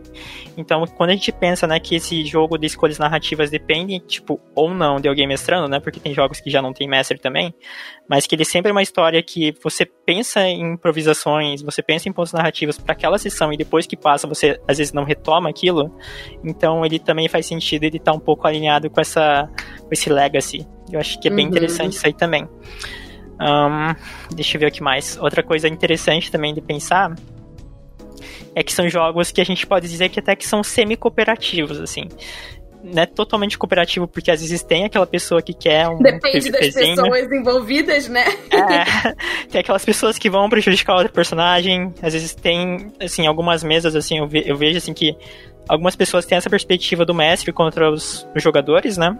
Uhum. Mas então por isso que eu acho assim que o termo mais amplo, assim, talvez seja um guarda-chuva para isso, seja o semi-cop, porque é, ele pode ser totalmente cooperativo ou ele não precisa. E às vezes até os próprios jogadores querem essa, essa questão do semi-cop também, assim. É, e é meio doido, acho... né? Porque, tipo, você pode jogar numa mesa em que você conhece as pessoas e uma mesa em que você não conhece absolutamente ninguém. E por mais que a pessoa, tipo, crie o personagem dela que possa ser, tipo, tem uma personalidade, uma coisa totalmente oposta, sempre vai ter um pouquinho da pessoa do jogador, né, ali naquele personagem. Então, tipo, às vezes, tipo, você pode, sei lá, se dar muito bem com aquele jogador, com aquele personagem, ou às vezes não. Tem perfis de jogadores que, sei lá, chamam mais atenção e querem que seja, sei lá, só sobre eles. Tem outros que são mais tímidos e não querem, tipo, sei lá, interagir tanto. Então deve ser difícil. Eu, eu olho para mestres com muita muito fascínio, porque para mim parece ser muito difícil não só lidar com pessoas, mas também lidar com esse lado do jogo que é totalmente tipo, são coisas que você não consegue, né, imprevisíveis, não dá para você saber o que vai acontecer. É, isso é verdade, assim, isso é bem engraçado, porque essa questão do perfil do jogador é bem real, assim. E eu acho assim que até às vezes algumas mecânicas permitem é, é, o jogador explorar muito disso, assim, né? De qual que é o perfil dele, né? Uhum. E, mas assim, isso depende de cada jogo, de cada sistema, assim. Mas eu já vi muitas mesas que você claramente vê alguns perfis, né? Existem classificações de jogador para pesquisa e para pesquisa de produto também, né? Não só acadêmica. Uhum. E, você vê que reflete mesmo, assim, sempre tem um o perfil que é o matador, outro que é o explorador. tipo personas, né, assim, pro. É, então é bem interessante, assim, eu acho que como ele tem essa questão do, alguns, né, eu digo que a maioria dos RPGs acaba sendo orientado ao atributo e ele tem essa orientação às skills também, né, então você acaba usando esses pontos para aumentar as skills, a sua skill tree, para você ter um senso de progressão, e você aumenta os atributos também, que são aquelas habilidades mais básicas, digamos assim, né? Tipo, um, você consegue criar muita simetria entre as pessoas e você vê que cada personagem, né, que a cada jogador tem, uhum. acaba tendo ele reflete um pouco do perfil ou do que, que a pessoa queria trazer e ele cria essa dinâmica super super rica, interessante assim. Uhum. E a gente estava falando de campanhas que são, né, campanhas que geralmente são as que eu participo, porque eu não tenho muito tempo, que são campanhas curtas, mas, cara, eu sei de umas mesas que, cara, duram anos, tipo, 10 anos de mesa, eu fico, tipo, Brasil, como vocês lembram de tudo? Como é possível? Não lembro. Não lembro, não lembro. Isso é o maior mito, assim, da internet, tá ligado? Não lembro, não lembro. Porque eu sei que, tipo, os mestres normalmente eles costumam, tipo, anotar as coisas, né? Porque para poder retomar, né, a. Não. A... Isso também é outro mito. Desculpa, Tati, isso é outro mito. Assim, tem algumas pessoas que são muito dedicadas, mas eu, por exemplo, eu falo assim, jogadores, anotem aí e me lembrem na próxima sessão. Esse é ótimo. Não, esse é tipo professora, entendeu? Tipo assim, é, cara, tipo eu vou isso. falar aqui e não vou escrever no quadro. Se você não anotar, só lamento. Só lamento. Vou fazer o que eu quiser da minha casa. Cara, você preparar uma sessão é um trabalho do cão. Aí você ainda quer que eu. Ah, eu vou lá, escrever. Não, não, não, não, não, não, não, não, não. Isso daqui é cooperativo. Comigo é cooperativo, com 100% cooperativo. Não é mestre contra jogadores. Não, não, não, não. Pode anotando aí. Mas essa sou eu, né? Em relação aos exemplos, tipo, o D&D ele realmente é o mais famoso, né? O que geralmente deve ser o primeiro contato de muita gente com um RPG. Sim, sim. Que, tipo, tá, ele é mais é... focado nesse mundo medieval de fantasia, que tem as classes e raças, né? Eu, eu, eu posso dar um, um geralzão sobre isso? Por favor. Tá, beleza. Vamos lá. É. D&D, GURPS, Storyteller, Storytelling. E aí, o que, que é mais ou menos isso, né? D&D é o Dungeons and Dragons, a abreviação de Dungeons and Dragons, que é uma tradução bem livre, que é cavernas e dragões, ou então masmorras. Acho que masmorras e dragões fica mais bonito. E tipo assim, se você teve a infância na época que eu tive, talvez, ou então um pouco antes, você conheceu o Caverna do Dragão. Então, pois é, vocês, Caverna do Dragão é D&D, gente. Não tem o que fazer. É D&D, pode chorar, mas é D&D. D&D purinho. E assim, Uhum. é, o jogo foi feito pelo. O DD especificamente foi feito pelo Gary Gygax e mais uma outra pessoa que eu não lembro. Foi lançado em 74 e foi um dos primeiros jogos de RPG considerados naquela, naquela época, né? Porque ele era acho que, inspirado em War Games, que são aqueles jogos de guerra, tá tipo. Hum. War, literalmente. Tá aqui pensando, qual era o nome daquele jogo mesmo? Ah, é, War. Exatamente. É, e GURPS é um, um sistema generalista, então ele é essa sigla ela é para Generic and Universal Role Playing System. Ele foi, acho que pelo Steve Jackson em 86. Eu posso estar falando merda. Desculpa se eu tiver. Mas Imagina. eu odeio GURPS, então automaticamente. É, e eu acho que ele tem mais de 400 títulos publicados pra ele. É, é muita coisa. E É muito doido porque eu nunca ouvi falar desse GURPS. Eu tava comentando com as meninas antes que pra nada. mim tipo, é tipo uma onomatopeia de, sei lá, soluço, arroto, sei lá. É isso GURPS. aí. é, exatamente. É uma porcaria, não tá perdendo nada. Gente, o problema de GURPS é o fandom. Até como eu tava falando antes pra Tati também. É verdade. Até o criador, que acho que é o Steve Jackson, não me engano, ele já desistiu, já cansou, falou assim, não, deixa isso pra lá, cara, já teve esse momento, mesa. É, ele dropou, falou assim, ó, chega, já foi, entendeu? Foi legal, então enquanto durou boa sorte, é só isso, não tem mais o que dizer. São só palavras, e o que eu sinto não mudará. Mas... E aí tem o Storyteller e o Storytelling. O Storyteller, ele é... Cara, a galera conhece, não, a maioria não conhece como Storyteller, conhece como as coisas da White Wolf, como o Mundo das Trevas. E aí, com certeza, se você já ouviu falar de Dungeons and Dragons, de D&D, você necessariamente já ouviu falar de Vampira Máscara. Se você não, se você só ouviu falar de um, então você vive numa caverna com dragões, com certeza. Esse de vampiro eu já ouvi falar. Viu? Ah, um anda do lado do outro. E na época, lá nos anos 90, que eu nem sabia o que, que era isso, tinha a galera que saía no soco. Ainda tem. Por conta Eita! desses dois títulos. Tipo, Saía Marvel e DC, tipo isso, assim. real oficial. Re- exatamente. E é a galera que vai literalmente pro soco. Fala assim, não, meu sistema é melhor do que. Os dois são uma bosta. Mentira. É... O Mundo das Trevas é uma bosta, gente. Desculpa. As mecânicas do Mundo das Trevas são um lixo. Eu amo. O que você acha? Exatamente. Não, Então, assim, vocês Não cheguei a jogar ainda, assim, mas... Oi? Não cheguei a jogar, mas é que, é que a parada, assim, que vai acontecendo é que, tipo, os jogos são produto, assim, e a gente vai progredindo normalmente pra algo que é mais focado no usuário, assim, e as coisas, a tendência é melhorar, assim, é claro, não é sempre que tudo que tá saindo agora vai ser melhor do que já teve, mas o problema que eu acho que tinha muito nos sistemas mais antigos, e quando eu falo antigos, talvez, tipo, uma década atrás, é tipo complexidade, assim.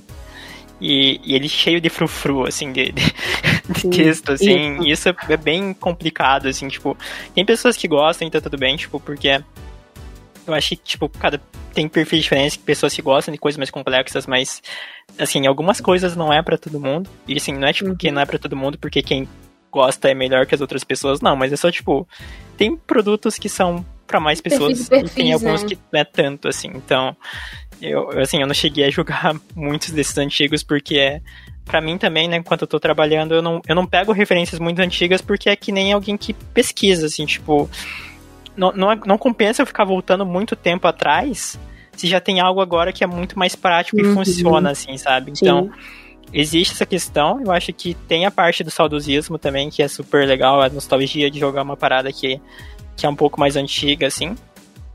Mas, a gente, assim, pegando alguns jogos agora e pegando alguns jogos mais antigos, você vê que tem uma diferença notável em qualidade, assim, que, que existe um aperfeiçoamento técnico, assim, e, e, e, e- tipo de fundamentos, assim, também, né? É quando a gente pensa em com jogos de, tipo, quando a gente pensa em game design, é uma área muito recente, né? Então, muitas Uhum. vezes a gente estava falando de jogos de tabuleiro, a gente não estava falando de jogos de tabuleiros modernos, que a gente fala hoje em dia, a gente estaria falando de brinquedos, né? Então, Sim. Existe essa questão também. Eu acho que o, RPG também, por ser um jogo de um jogo de mesa, ele foi acompanhando algumas mudanças também técnicas e, e de fundamentos também de conceitos de design e que a gente vê produtos um pouco mais refinados assim pro, pro público em geral hoje em dia, sabe? Uhum. Total, mas é isso. E, e, tipo, é por isso que eu falo. Gente, sim. É, não levem pro pessoal só o GURPS. O GURPS vocês podem levar pro pessoal porque é horrível mesmo. Mas. o- tudo da White Wolf, assim, é, se vocês forem na biblioteca, a última campanha que eu narrei era Hunter, que é da White Wolf. Assim, eu narro esse lixo, mas eu sei que é um lixo. Vocês que gostam de anime, por exemplo, todo Uhum. mundo gosta de um anime tóxico. Eu gosto um do Sasuke. pleasure. Eu gosto do Sasuke, eu sei que ele é um lixo. É, mas eu gosto dele. É minha infância, entendeu? eu posso citar inúmeros outros animes e mangás de lixo que, nossa, hoje em dia eu jogaria fogo, atearia fogo. Mas que fizeram parte da minha infância e eu gostava. É, isso daqui não fez parte da minha infância, mas assim, eu gosto muito da, da Lore, né? Tem uma Lore muito Uhum. legal. Mas assim, é, são, são jogos que eles são complicados. E aí, tanto que a gente bate nessa tecla de, de mesas seguras, porque eles mexem com. Eles têm mecânicas e têm é, insinuações que podem ser muito complicadas. Né? Pode ser uma parada muito. Muito ruim. Então, tipo. hum, é literalmente o que a Kalisa falou, sabe? Não é uma parada pra todo mundo, não significa que seja melhor ou pior. E você sempre vai ouvir as pessoas falam assim, ai, porque o meu sistema é muito melhor. Sistemas, eles são funcionais pra certas coisas. Uhum. Então, assim, é, D&D, que você, é o mais comum, né? Ele é funcional para combate. Ele não é tão funcional assim para é, interpretação. As mecânicas para interpretação de papéis.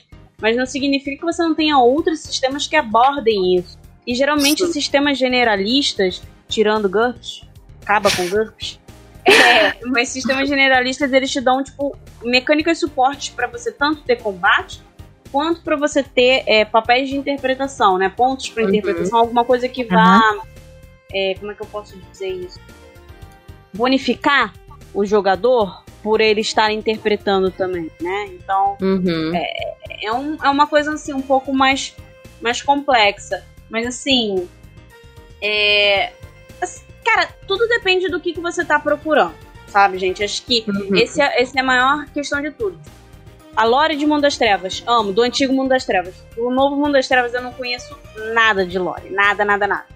Mas, E pra quem é, não sabe, lore seria o quê? Tipo, é a história daquele. da onde se passa aquele mundo, a temática? É, é, exatamente. Seria a ambientação. Seria a ambientação daquilo. Então, tipo, Uhum. pode ser o passado, é, o presente, pode ser que ele te traga ferramentas pra você utilizar no presente e até o futuro também. Uhum. Mas é a ambientação num todo que você vai encontrar. Mas assim, é, existem muito. Cara, muito RPG hoje em dia, gente, tipo, pra tudo na vida, pra tudo. E você. é, depende do que vocês estão procurando, sabe? Depende muito. Ah, eu Uhum. E tem quero muitas jogar. adaptações, né? Tem as adaptações, exatamente. Tipo, ah, eu quero jogar um RPG de Narutinho. Cara, existem adaptações criadas, eu acho.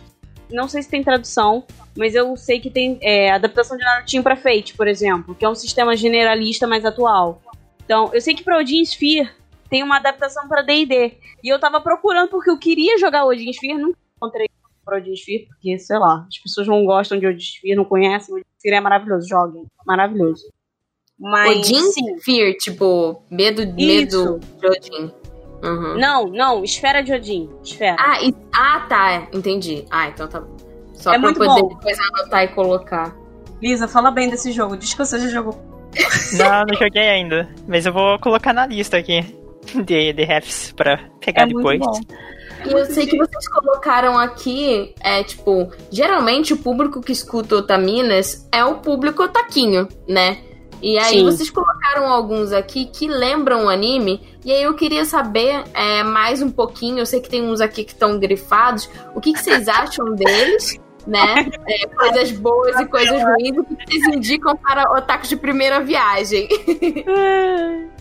Lisa, por favor. Esse daí que Tá. eu, eu me recuso a ficar é, grifando de novo essas coisas. Tá tudo bem. Eu, eu fiquei feliz que você grifou, porque a, a gente, a gente fala, nossa, as pessoas se importam, sabe? Tipo, com, com. Mas ok, eu vou, eu vou começar falando alguns nacionais, na verdade, que, que tipo, eu acho bem legal, assim, que tem muito nacional que se inspira bastante em anime, né? E um que é bem, assim, que eu acho que é muito bom pra começar, porque eu já tive aula com o designer e tal, já troquei ideia com ele, é o Encantos do Jorge Valpassos, né? E ele é super. Ele, ele é super designer, assim, porque ele pensa muito nessa questão do, da experiência do usuário, né? Da experiência do jogador. Então Uhum. são regras super acessíveis, assim, que, que eu já vi ele mestrando em evento, né? Eu tava do lado, tá mestrando outro jogo que eu vou falar daqui a pouco, que ele é terrível. É, Mas o Encanto é muito bom. Tipo assim, porque ele é fácil de pegar, ele é mais acessível em questão de preço também, ele é mais acessível que alguns na- grandes nacionais, na verdade. Então o Valpasso ele tem muito dessa dos jogos serem mais acessíveis do que você normalmente quer acessível, daí você descobre que o que é acessível não é tão acessível assim, na verdade. Tipo, tem uma parada que a gente tem que pensar, assim, quando a gente tá comprando jogos analógicos, é que, tipo, se você tá pagando mais 75 reais, aquela parada já não é acessível, assim. É, Sim. que a gente tá muito acostumado a ver, tipo, jogos internacionais sendo vendidos por, tipo, 200 reais, tipo, 500, Uhum. e agora, tipo, teve board games, teve board games que chegaram no Brasil que é mil reais, então, tipo, pra cima. Meu Deus! Então, tipo assim, jogos analógicos parecem ser caros e, tipo, parece que é uma parada que tu sempre vai ter que pagar caro, mas tem muito é, game designer indie, assim, independente, que tá fazendo um trabalho super bom, assim, super legal, e é muito mais acessível mesmo, assim. Então, Encantos eu acho que eu paguei o quê? Tipo, na faixa dos 20, 30 reais. E tem Uhum. outros designers também que, que fazem jogos de tabuleiro, né? Daí já não tô falando de RPG, mas que são mais acessíveis mesmo, assim, o Valpasso tem muito essa filosofia. E Encanto é justamente pra esse pessoal, assim, que quer começar, que, tipo, curte essa parada de, de, anime, de anime e mangá, mas é uma pegada bem nacional, assim, então você vê que tem uma questão de, de trabalhar com o que, que- o que que é do, do nosso, assim, tipo, sendo brasileiro e tal. Sim, ainda mais que a gente tem, tipo, toda uma comunidade aqui, toda uma influência, né? Então, É, eu tive a experiência com o Cariú e foi muito legal. Uhum. Então tem vários do Valpassos que vale a pena dar uma conferida. Jorge Valpassos, Encan- Encantos é o que eu tenho aqui, então por isso que eu indiquei, que eu já tenho material, já consegui ler, eu achei muito bom. É, o Cario Densetsu, do Thiago Shinkin também é muito bom. Eu tive a oportunidade de fazer alguns assets pra ele, que vai sair depois. Que E- legal! e, tipo, então, eu tive que estudar o sistema e tal. Não consegui jogar, eu só simulei as paradas, então não é bem jogar, é meio diferente. Uhum. Foi mais a trabalho do que pra, tipo, só a diversão. Não que não seja divertido fazer essas coisas, mas, assim, aí é outra visão, né? Então, Sim, sim. mas, assim, também é muito interessante, assim, porque ele traz bastante essa parte, de novo, do, do anime e do mangá pra dentro do RPG mesmo. O sistema é pensado pra isso. Se você vê, tipo, as... As visões de design que às vezes ele traz no, Uhum. no Twitter, exemplificando, né? Poderes, é, as habilidades, dá pra encaixar muita coisa. É, e foi pensado pra isso mesmo, assim, toda a parte do design foi pensado pra que você possa trazer é, experiências de anime e mangá pra dentro da mesa de RPG, assim, então, Uhum. hoje tem uma thread super legal que ele fez lá, falando sobre o, o AC e o HP, né, que são, é, são valores, né, são atributos, é, Uhum. algoritmos dentro do RPG também que o pessoal discute bastante, mas dentro de, do Cario tem como é que funcionou ali, né, então é bem interessante ver qual que foi a perspectiva que ele trouxe para a solução que ele colocou ali dentro do jogo. Então, eu super recomendo esse também. Tem um que é para quem curte Mahou Shoujo, que não é tão conhecido assim, mas que eu conheci e achei legal, que é o Magical Furry, é Fu- Furry, Furry, não sei, Furia. E esse, eu não sei quem que são os autores, eu acho que é um jogo gringo, só que ele traz muito aquela parada de Madoka que é a a tua alma vai ficando triste, assim, sabe? Isso eu achei Gente, muito bom. Isso eu, Eu achei vou fantástico. mostrar pra Ritinha e pra Liz, que são duas otaminas que adoram Mahou Shoujo. É, as duas eu conheço, a Liz eu conheço bastante também. Ai, ela é ótima. Uhum. Então, tem esse sistema também que é super legal. E ele tem. Ele traz bastante, assim, é bem customizável, né? Tipo, os poderes e tal. Então, pra quem é fanfiqueira é da hora também. E você já tinha comentado que esse. Se falar R, L5R, é hora de falar dessa dita coisa que é a Lenda dos Campanetes. Foi o sistema que eu comentei que eu comecei a entrar em contato com RPG. Eu tenho. Acho que se, se as pessoas falam que, tipo, podem ter gostos duvidosos pra personagens de anime, tipo, esse é meu gosto duvidoso pra, pra jogos analógicos. Uhum. Porque esse é um jogo que ele se originou de um card game, que eu tenho essas cartas que saiu faz tempo, porque eu comprei. eu fui atrás disso, eu achei. E ele tem. Ele recentemente, recentemente, né? Já faz alguns dois anos, talvez, agora não tenho certeza, ele saiu pela Galápagos aqui no Brasil como card game também. Nesse meio tempo, lá do card game original, nos meados de 2000 e poucos, eu acho, ele virou um RPG porque os campeonatos desse jogo de cartinha virava lore. E daí fizeram um RPG em cima da lore do jogo de cartinha. Então era um sistema assim que tu ia no campeonato e você tinha vários clãs, porque tudo no Japão feudal se resolve em clãs. E Uhum. você escolhia um clã e quando você ganhava o campeonato, dependendo de qual clã ganhasse, isso mudava a lore do jogo real, assim. Então, se você ganhou o campeonato, sei lá, nacional com o clã dragão, então o clã dragão vai fazer alguma parada na lore, você vai decidir qual que vai ser o campeão do dragão que vai fazer aquilo, tipo, porque tu ganhou o campeonato. Isso era bem legal. Mentira! É real. Caraca. Aconteceu mesmo, assim. Então, tipo, às vezes acontecia de ter. Tem, uma, tem cartas de marrom, né? Que são as magias corrompidas. Que quando você colocava isso no teu baralho, quer dizer que tinha pessoas de magia negra, digamos assim, dentro do teu clã, e aquilo corrompia o clã na, na narrativa se tu ganhasse o campeonato. E isso aconteceu real, assim. Então, era bem. Bem diferente, assim, esse formato de narrativa, né? Porque o Magic, por exemplo, ele tem uma lore fixa, né? Não tem nada que mude a lore, são os próprios é, os próprios escritores que decidem qual que é o destino do, da, da lore, assim, mas o L5R era os jogadores mesmo, porque tu ia jogar e isso que definia. Aí eles fizeram RPG em cima disso, e daí saiu a quarta edição, muitos anos depois, que foi, eu acho que a New Order trouxe pra cá, e daí, tipo, foi que eu conheci o RPG mais, mais sistemático e formal, assim. Então, sim, eu, gosta, eu gosto muito desse tema, na verdade, porque eu joguei Fire Emblem Eu achei a Eu arte muito bonita, assim, A zero arte é maravilhosa. A arte muito linda. E aí eu comprei, eu gostei, achei muito bom, assim. Porque, tipo, pra mim, ele- e- esse jogo foi um dos jogos que foi acompanhando, tipo, a minha, meu entendimento como pessoa asiática brasileira também, então, né? Então no começo eu não via tanta problemática com ele, mas à medida que os anos foram passando, eu falei, tipo, nossa, na verdade tá cheio de problema. Apesar disso, ano passado eu cheguei, eu comprei todas as expansões que faltavam pro jogo de cartas que tinha saído recentemente, assim, porque eu gosto desse jogo. E eu gosto. eu, infelizmente, eu gosto muito desse jogo, assim. Tipo, uma representação, sei lá, de, de coisas forçadas em relação a, a essas identidades, assim, tipo, dos personagens ou da própria lore. Eu acho que ele tem algumas questões, assim, que o primeiro é que, tipo, comecei a me envolver mais com movimentos é, sociais dentro dos jogos analógicos, né? Então, Uhum. é, eu conheci pessoal que, o pessoal do Afro Games, né? Que é o do Sanderson e do Renan e da, da Thalita, que vale a pena dar uma conferida também, gente, é, tipo, super legal. E você vê como eles, como tem essa preocupação de, por exemplo, em jogos que são sobre, é, sobre negritude, ser pessoas negras fazendo jogos, né? Então, por que, Uhum. que isso não acontece com jogos que são sobre temática asiática, assim, por exemplo, né? Tipo, Sim. e, assim, a, Ásia é um termo muito amplo, assim, tipo, digamos, dentro do L5R ele é muito mais leste asiático do que Ásia em geral, assim, até porque dentro do próprio L5R ele trata pessoas é, da Índia como se fosse de uma forma super estereotipada, assim, e tal.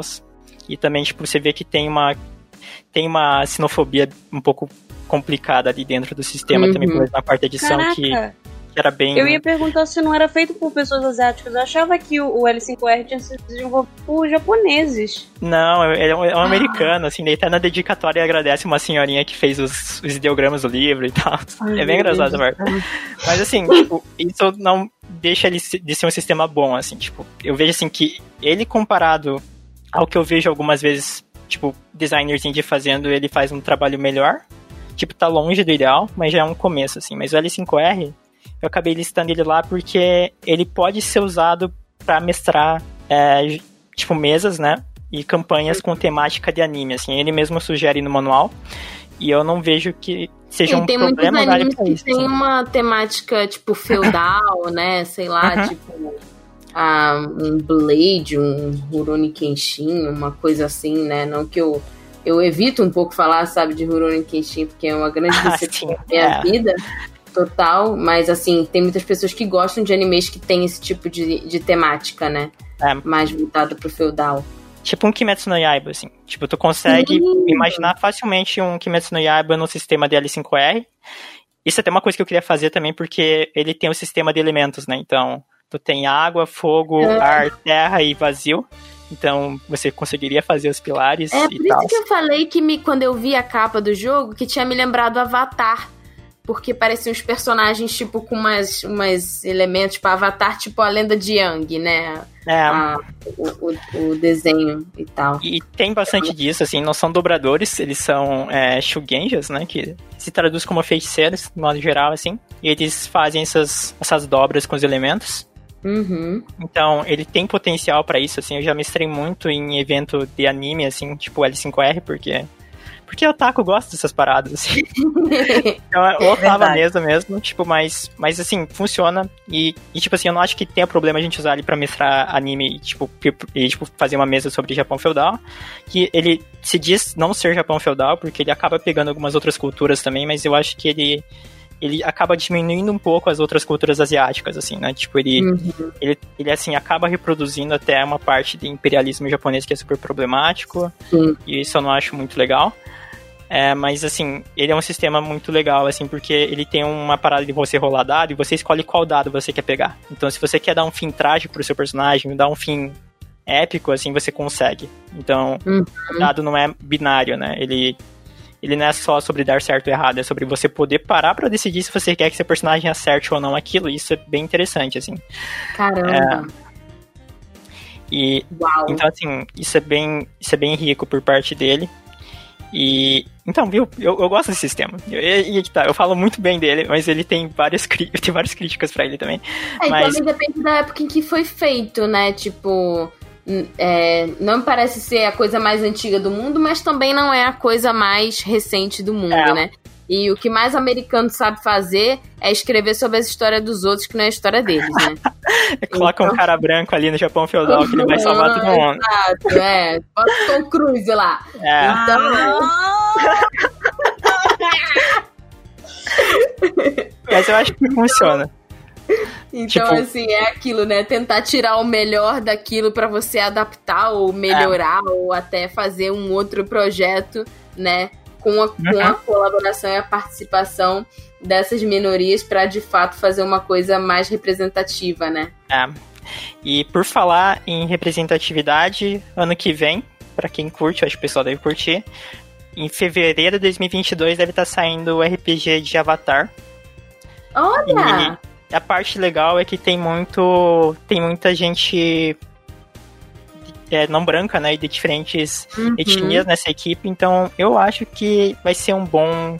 Vai ser um bom jogo, assim. E é muito Ah, adequado pra temática também. Então, pra quem quiser dar uma olhada no L5R pra pegar essas paradas de elementos, fazer uma mesa de Kimetsu, que eu queria fazer já, mas não tá dando tempo. Olha aí, ó. Olha aí. É, super recomendo, assim. Sempre, tipo, vendo, né, essas questões, assim, que é, é muito sobre a gente ter pensamento, é, tipo, ter crítica sobre o que a gente tá consumindo, né? Não precisa deixar de Uhum. gostar daquilo. Mas é saber que sempre tem espaço pra melhora, assim. Isso é Uhum. bem engraçado. Assim, provavelmente quem me vê no Twitter deve achar que eu odeio L5R, mas eu, eu gosto muito, assim, na verdade. Mas isso é muito bacana. E esse Fate, que seria o último da lista? Cara, então, é... Fate, ele é um- é um sistema... Eu não sei, eu, eu... mas Fate é um sistema generalista. Então, é, ele é um sistema que você pode pegar e fazer simplesmente o que você quiser com esse sistema. Mas eu queria só fazer, dar uma, uma ponta no, no Exalted, é, que ele é, um, ele é um sistema da White Wolf. É, Só que assim, eu não sei se vocês estão familiarizados com o termo. Talvez a Alice esteja um pouco mais familiarizada com isso, né? De. Acho que é Wuxia que você fala. Também não sei, desculpa, gente. Mandarim. Mas. Você conhece, Tati? Não. Não faço ideia. É, Wuxia é um, é um, um, um gênero. que, Se não me engano, ele começou com filmes. Que é um gênero chinês. E aí ele mistura muita fantasia com. É, tipo. Humanos que eles têm, tipo, superpoderes, basicamente, né? E tem muita Hum. arte marcial. O que não significa que não possa ser, por exemplo, ter um filme Eu como me lembro os dramas, tem muito drama chinês que tem essa coisa, né? Meio épica, Sim, não, todos, de todos. e meio clã das adagas voadoras. Uh, E- Uhum. exatamente, exatamente. E assim, outra coisa, todo manhua é, e novel também. Não todo manhua, mas assim, todas as novelas que eu peguei para ler, se você não tem base da cultura chinesa, você não vai entender. A menos que seja uma novela voltada assim, pro que é, é, é mais ocident, ocidental, isso. Mais ocidental, porque senão você não pega. E assim, é, tem muita gente que descreve, eu até, eu vou falar, gente, vou contar. Eu vi aqui o, o L5R na, na pauta, eu fui lá e dei mó woman's planning na Lisa. Eu escrevi no texto dela e falei assim: não é anime, isso pode ofender pessoas asiáticas.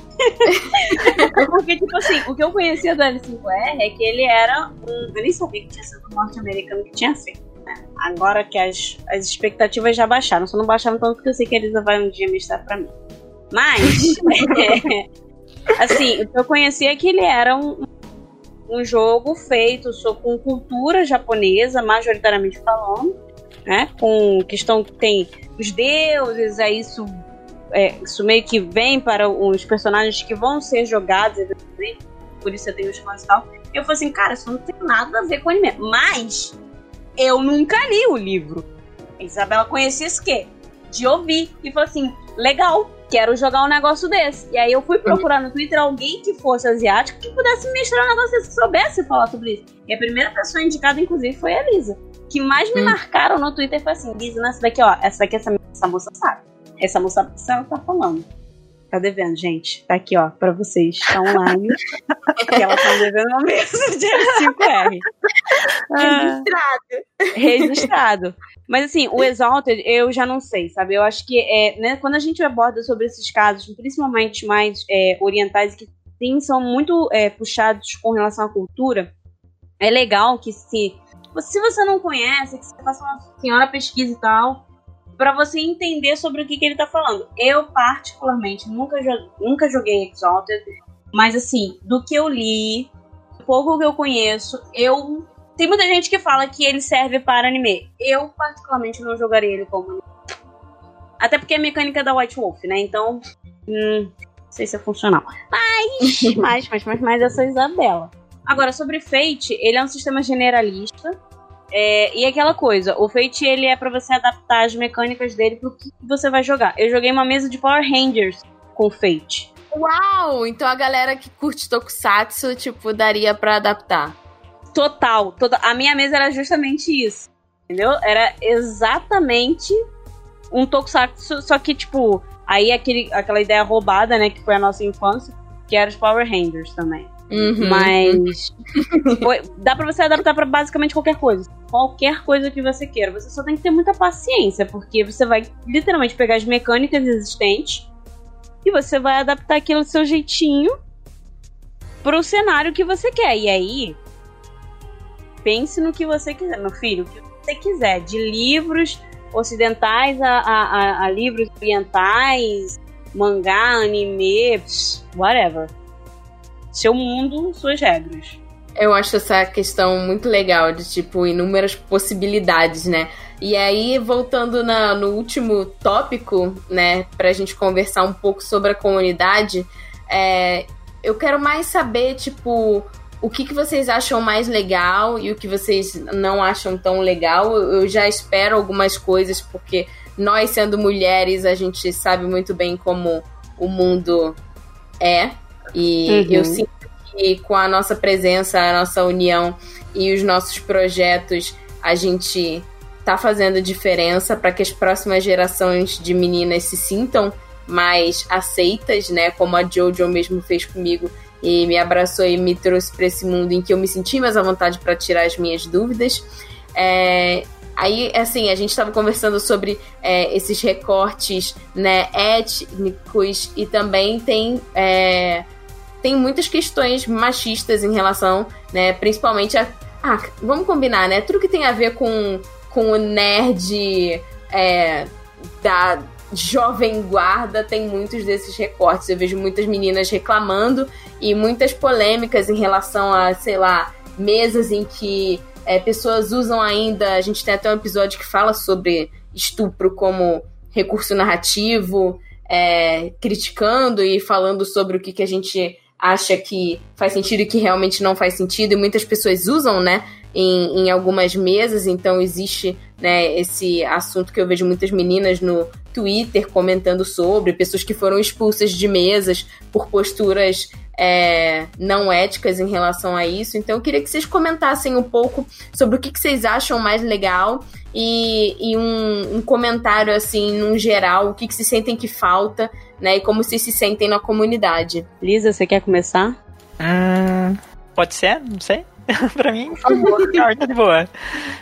Acho que dá pra aproveitar, então, que tava com aquela ponte ali, né, da questão do, das problemáticas do L5R, assim, também. Que, que, assim, é muito difícil, né, quando a gente fala em qualquer ambiente, na verdade, mas, assim, vamos pensar um pouco mais pra dentro dos, dos jogos e do RPG, assim, que é, é muito difícil a gente pensar só nas problemáticas sem ter a intersecção de quem você é, assim, né? Então, uhum. se, tu é, se tu é uma mina, tipo, beleza, tu já tem o machismo, assim. Agora, se tu é uma mina negra, por exemplo, tu vai ter o problema do machismo e o racismo, né? Sim. E, então, tipo, no meu caso, é a parada, tipo, de beleza tem machismo, tem transfobia e também agora tem essas questões de, de racismo também, né? Porque as pessoas estão... Porque é propaganda absurdo. de político, né? Com questões hum, de absurdo. coronavírus que são super anti-asiáticos, assim, então a gente, assim, acaba tendo consequências, né? Quem imaginou que ia ter, mas... Uhum eu acho que dentro do RPG, assim, tipo, dentro da comunidade, é, o que é mais chato, assim, eu acho que é quando eu vejo. Isso, assim, isso é uma parada, assim, que até aconteceu comigo quanto anime, anime e mangá, assim, né? Que uma época eu, gostei, eu gostava muito mesmo, assim, tipo, eu. Era aquela pessoa que, tipo, ia na liberdade e comprava aqueles mensais, assim, porque para uhum. mim era uhum. super legal, tipo, era parada de hobby mesmo. E com o tempo eu fui me afastando porque, tipo, eu sentia muito, assim, que dentro desse meio, assim, tipo, que era da parte de, de animes e jogos, assim, é, tinha muito dessa fetich, fetichização, né, por, por eu ser asiático, assim. Então, quando as pessoas vinham falar comigo, tipo, é, sei lá, tipo, de anime, assim, as pessoas parece que tem uma expectativa que eu seja aquela personagem de anime que o cara quer, assim, uhum. e isso é uhum. terrível, assim. E daí, quando, assim, eu fui mestrar em evento de anime, é a mesma coisa, assim, era, tipo, ia mestrar pra uns pra uns adolescentes cebosos, assim, eu ficava tipo, cara, esse ah. cara é meio esquisito, assim, tipo, mas tá tudo bem, tipo, bora relevar, porque é um evento, eu tô, tipo, aqui pra mediar e tá tudo certo, assim, né, tipo... Mata ele na mesa, Lisa, mata ele na mesa. mata ele na mesa, Lisa, exatamente. ah, que pena, caiu uma pedra gigante do desfiladeiro, você pode sair da mesa, obrigada por vir. é, tem, tem, essas questões, assim, tipo, é, é, complicado, assim, eu acho. Então, tipo, no, no, RPG também, tipo, eu sinto, assim, que isso acontece bastante, assim, porque como eu, tô, eu gosto muito dessa, tipo, eu falei, né, eu sempre reforço que eu gosto muito dessa temática que são, tipo, culturas asiáticas, assim, né, e isso principalmente, tipo, o leste asiático, assim, que eu acho que é onde rola mais essa identificação por causa da minha descendência e tal, né? Uhum. Mas, tipo, uma coisa, assim, que, que eu percebo muito é que tem, a gente fala muito sobre esses temas, né? Mas tem muita pouca gente asiática brasileira fazendo, assim. Sim. Isso é uma parada que, que incomoda, assim, porque tipo, eu fico pensando assim, tipo, quando que vai ter uma autora de RPG que seja, tipo, asiática brasileira? Porque, tipo, assim, já tem essa parada que primeiro é machismo e depois tem essa parada que é, tipo, a questão étnico-racial também, né? Uhum. E, e, não, e assim, eu não, eu não conheço nenhuma mina asiática brasileira que esteja fazendo jogos de tabuleiro, assim, tipo, isso é bem. Aliás, se alguém, alguém for estiver ouvindo, por favor, manifeste-se. Tipo assim, Sim, inclusive, é, quando eu te segui no Twitter, eu vi que você tem um projeto, né, que não sei é, se, sei lá, se eu tô, tipo, spoilando de alguma forma, que é a questão do, do Kama Studios, né, que justamente é para tipo, chamar pessoas é, para fazerem, tipo, jogos, sistemas e tal, e possa dar mais espaço para todo mundo, né? É, é um pouco sobre isso, assim. Eu tentei fazer o, o workshop, né, para pessoas é, não brancas e trans ano passado. Eu quase morri porque era muita, era muita turma, assim, que eu, eu não calculei direito. Uau!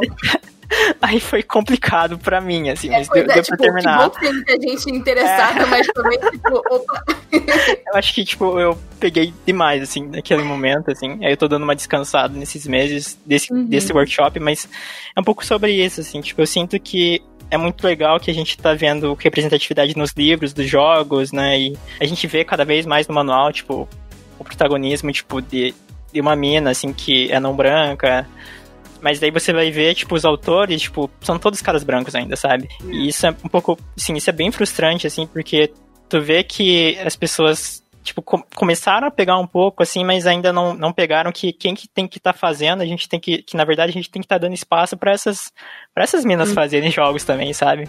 Sim. Então, tipo assim, eu, eu, sinto bastante isso no board game também, assim, tipo, porque eu tô lá trabalhando direto, assim, que é, tipo, ver muita mina com trabalho tipo, super foda, assim, mas que não tem, não tem reconhecimento, não tem divulgação, sabe? E, uhum. e daí fica muito mais naquele do mesmo, assim, cria-se um status quo que os autores conhecidos são todos homens brancos ali, cis. E, e você daí, não se tipo, sente pertencente, né? É, e assim, como ele, tipo, as pessoas já conhecem o trabalho do cara, tipo, as, as editoras só vão atrás da mesma pessoa. E, uhum. e assim, e daí, então, assim, não, não existe essa né? oportunidade. Né? É. Então vira mesmos caras sempre, assim, beleza, tipo, ah, mas esse cara fez o jogo que é da temática lá, vamos supor, né? É, da cultura africana, mas aí tu vai ver e, e é o cara branco. Eles ficam tipo, meu, assim, esperava Sim. que fosse, tipo, alguém alguém que pesquisasse, alguém que, tipo, realmente tivesse inserido, né, que tivesse Sim, vivência. Tem uma assim, relação com a vivência, ancestralidade é. e tudo mais. Até para então, respeitar, né, os códigos, os símbolos e tudo mais. É, mas eu acho assim que é muito que, assim, o que eu sinto bastante, assim, que nem agora saiu o, o, Tor, o Tordesilhas, né? É, o, o Mar Delírios, assim, é muito sobre isso, assim. Você vê como esse o resultado. Graça, não é? É, esse é de graça e só tem minas que fizeram esse trabalho super foda, assim. Mas é que você lendo aquela parada, assim, você, tipo, conhecendo o sistema e vendo que, o que foi feito, você sabe que as pessoas que estavam lá fazendo esse trabalho têm um contexto e uma vivência bem diferente dos outros autores da RPG, sabe? Uhum. Então, tipo, não tem como eu simular essa, esse contexto, essa vivência na, medida, na hora que eu for fazer o jogo, se eu não for aquela pessoa, sabe? Sim. E isso é muito perceptível porque, tipo, jogos são são feitos por pessoas. Então, quando uma parada é feita por pessoa, o que ela é, o que ela viveu, vai trazer. acaba sendo, tipo, expressa ali. Ela traz com isso, né? Ela traz essas paradas com ela, assim. Então, eu acho que isso eu sinto bastante falta, assim, tipo, que é ver essas coisas acontecendo nos produtos, né? Tipo, nos jogos, uhum, quando a gente uhum. pensa na perspectiva designer para jogador, assim, porque eu acho que quanto jogadora, eu fico feliz que tem cada vez mais espaços seguros pra gente, assim. Então, Sim. eu vejo assim que, tipo, tem canais, né? Tipo, Biblioteca dos Ancestrais, Contos Lúdicos, que cada vez mais se propõe a trazer esse ambiente seguro, assim. Então, tu consegue assistir e você sabe que aquilo é para você, né? Tem ordem do dado uhum. também, que é muito sobre isso. Mas quando você vê do caminho contrário, assim, eu sinto que falta bastante ainda, e isso vai bastante, assim. Uma pergunta sobre. Ela tá esquentou aqui, só queria dizer. Ah, eu queria fazer uma pergunta sobre. Uma coisa que eu fiquei pensando sobre parte legal, e aí é se a Isa quiser adicionar a parte legal também, ou a parte que ela não acha tão legal, sobre. Sobre, tipo, as pessoas. Essa parte de você interpretar um personagem, você criar um personagem, vocês acham que, tipo, a gente se assim, a gente cria uma relação com esse personagem e que as pessoas muitas vezes podem ter se descoberto por conta de personagens que criaram nos jogos e isso ajudou as pessoas a tipo, sei lá, é, assumirem as suas identidades, assumirem as coisas que gostam e por aí vai? Isso é um tema bem legal. Uhum. É, cara, eu eu nunca ouvi falar de alguém que passou por essa situação.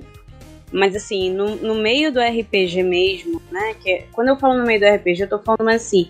Hoje em dia a gente tem uma comunidade relativamente estruturada que felizmente, a parte boa, né? Felizmente a gente tem visto mais minorias recebendo vozes, né? E, e, a biblioteca realmente é um espaço que eu tento trazer mais pessoas diferentes. Eu sou a mina branca, mas eu tenho é, mulheres indígenas, eu tenho nordestinas, eu tenho pessoas negras que fazem parte da mulheres negras que fazem parte da administração. A única a única regra é ser mulher. Aí se você. Uhum. Se ela se, se, é, se identifica como não binária, aí ela, tipo, usa pronome, pode usar pronome neutro e também fazer utilização de pronomes femininos e tal. Olha, da forma como for, mas a única coisa é, se você tem uma identificação feminina, é parte da biblioteca. É, uhum. E aí, claro que tem. A questão da administração acho que é pra todo mundo, né? Isso é normal. Você tem que ter uma responsabilidade com a Sim. BA, mas, é, eu acho que, tipo, essa é a parte importante. Que assim, o, o que eu queria comentar sobre isso, e acho que a Lisa talvez concorde comigo, se não concordar, Lisa, por favor, me interrompe e me corrija. Mas é que, tipo, não existe problema em, por exemplo, eu peço pra Lisa narrar pra mim é, L5R. Eu não vou jogar de Tom Cruise. Vocês podem ter certeza que eu não quero jogar com personagem branco. eu quero jogar com personagem asiático. Só que assim, a questão toda é. Como é que a gente faz pra gente não. Por que, que, por que, que é importante ter a Lisa, ou então ter uma pessoa asiática, né? Narrando esse jogo? Por conta exatamente disso, que eu acho que é as vozes da minoria, né? E que isso que eu acho que é a parte legal que tá cada vez ganhando mais força. É você trazer uma pessoa que faz parte daquela cultura, que obviamente sabe, e que não significa tipo, ah, putz, mas meu mestrado é só um cara branco e meu mestrado é sobre o Japão feudal. Tá ok, você pode saber pra cacete sobre isso. Mas você já tem uma voz. Entendeu? Por mais que você saiba muito sobre aquele, aquele, aquilo, aquele uhum. assunto. Por mais que você saiba pra casa, por mais que você tenha entrado, putz, fui no Japão, eu vivi no Japão, eu, sei lá, subi o Monte Fuji, eu, eu respirei o ar do Monte Fuji. Tá bom, cara, parabéns. Mas você já uhum. tem uma voz na sociedade. E a sua voz com certeza é muito mais privilegiada do que a da Lisa. Significa que a Lisa, tipo, não vai ter voz só porque você sabe muito sobre o Japão. Então, tipo assim, a gente tem que tentar trazer mais essa galera para que a Lisa possa me corrigir no momento que eu estiver fazendo, jogando com um personagem asiático, eu faça alguma coisa que seja estereo, é, estereotipada, seja um, um estereótipo, porque assim, é uma bosta. E às vezes eu não sei porque aquilo não me afeta, né? A gente sempre volta para isso. Sim. O que não me afeta, eu deixo passar. Então, tipo, ela vai lá e vai pontuar. Fala, Isa, ó, esse, esse daqui não é legal e tal. Tipo, isso é um comportamento estereotipado. Vamos, uhum. vamos pra outra saída e tal. Porque, gente, novamente, não é que não exista. Vou pegar um exemplo que eu posso falar. Carioca. Eu sou carioca. Estereótipo do carioca. Ele é malandro. É mesmo. É isso aí. É, o é nós. Que... é nós, entendeu? A gente acha que a gente é malandrão mesmo. Só que assim, isso é um estereótipo. Ai, você tá dizendo que o carioca é minoria. Não. É só uma comparação.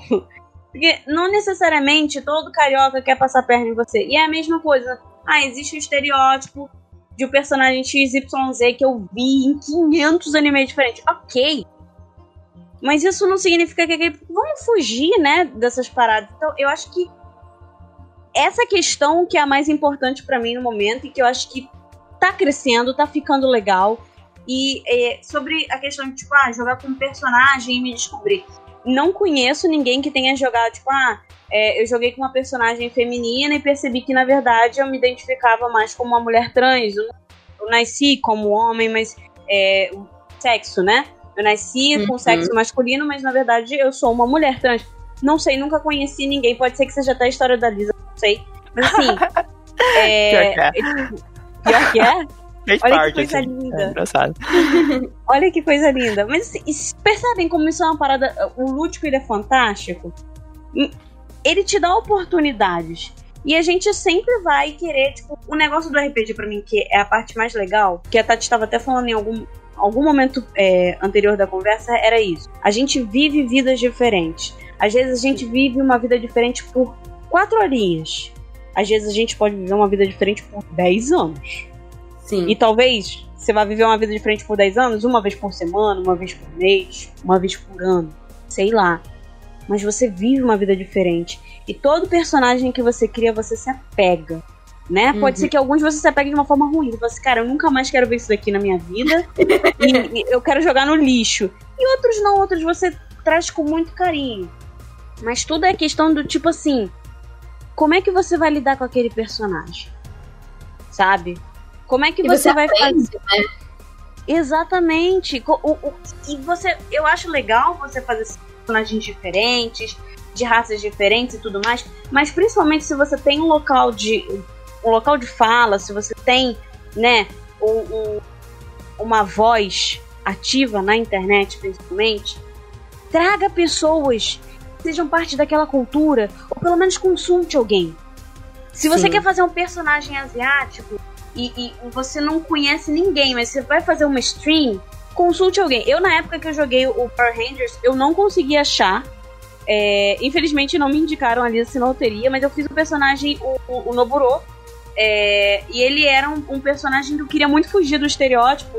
Tipo assim, ah, ele é um cara japonês, ele é o certinho, não sei o quê. Cara, meu personagem era super estressado, entendeu? Ele vivia, tipo assim, ele era o cabeça quente. E eu tava fazendo um personagem que para mim era bem fora do, de um estereótipo do que eu conheço de tipo assim, de jogos, desses jogos que é o cara certinho, é o estudioso pra caramba, é o cara que tá uhum. tá sempre, né?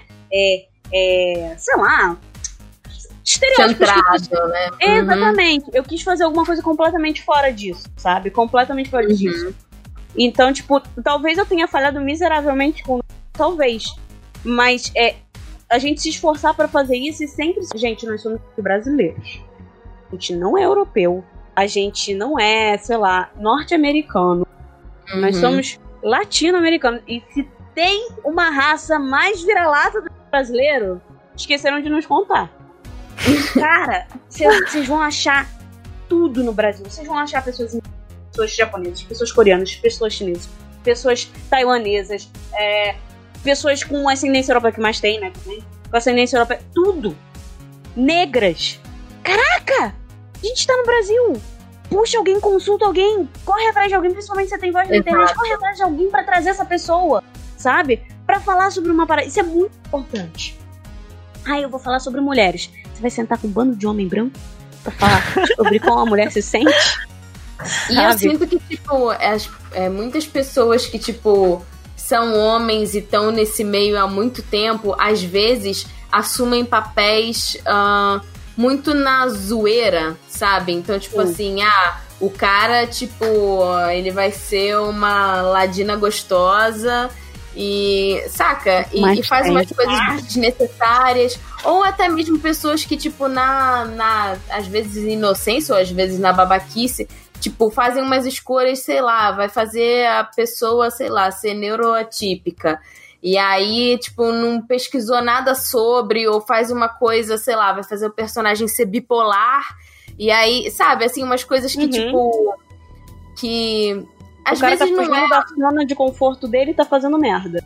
Exato. Então, assim, cara, tipo, eu acho que não existe universo que possa aceitar mais pessoas e histórias e backgrounds e personagens diferentes. Mas, tipo, acho que o mínimo é você ter respeito e pesquisar sobre as coisas para você, tipo, não fazer merda. Porque você pesquisando e você fazendo um personagem que é pautado em uma coisa mais palpável e uma vivência de uma outra pessoa, seja pro RPG ou você tá escrevendo, sei lá, uma fanfic, um livro, qualquer coisa. Você tem um projeto de um quadrinho, qualquer coisa. Não significa que só porque você é branco você só vai poder colocar personagens brancos, porque essa é a única vivência que você tem. Mas assim, consulte as pessoas para que você, tipo, possa fazer né, um, um, trabalho bacana e informar outras pessoas e fazer com que outras pessoas se identifiquem também.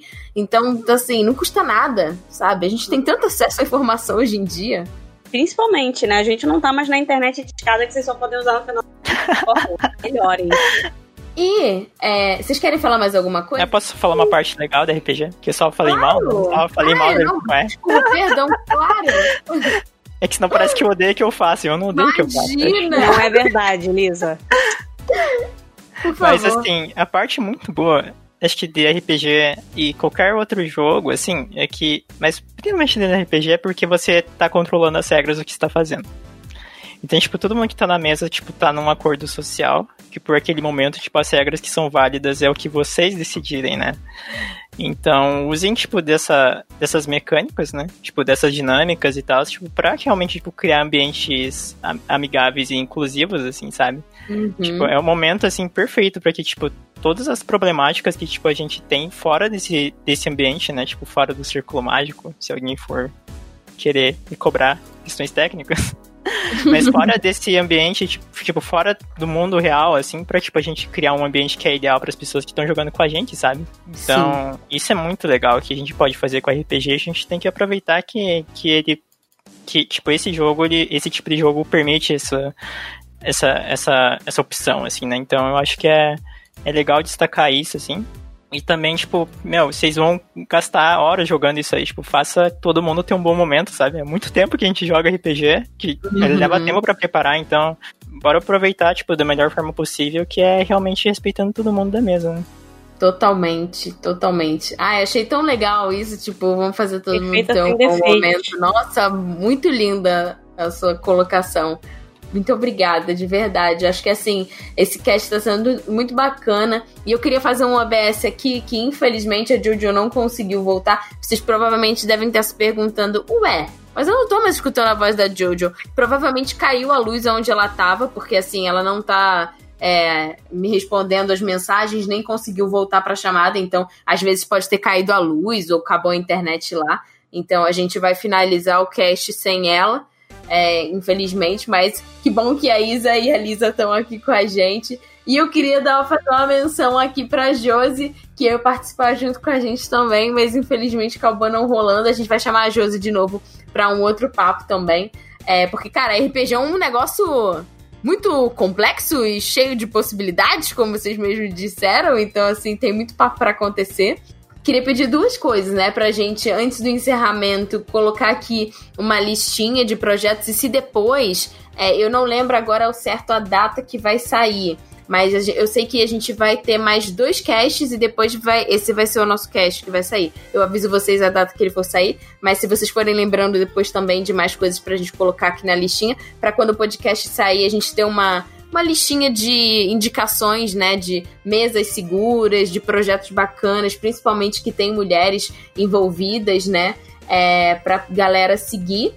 É, e deixar aqui uma pergunta, né, se será um dia que haverá um RPG otaminístico? Não sei, deixem aí, mandem aí os comentários. Quem sabe a Liz e a Isa não participam junto com a gente, vai ser legal. Vai ser legal demais. e aí, gente, eu lembrei, ó, a Lisa, ela comentou da Ordem do Dado, e tem o projeto da Biblioteca das Ancestrais da, da Isa. que mais que vocês têm? Contos Lúdicos, da, da Naomi, que é muito é. bom também. Já estou anotando tudo. Tem o seu projeto também, né? Que é o Kamai Tati Studios, né? É, ele tá, ah, ele tá meio morto, mas não tá, porque eu fiz um protótipo aí funcional do, do Transformágicas, né? Que eu ainda tenho que upar pra, um, pra uma plataforma digital para poder testar com a galera, mas. Ah, mas mesmo que ele não esteja totalmente ativo, ele está aí, vale a pena você conseguir é, mais gente. Tá, a última coisa dele. Com você, né? Não sei.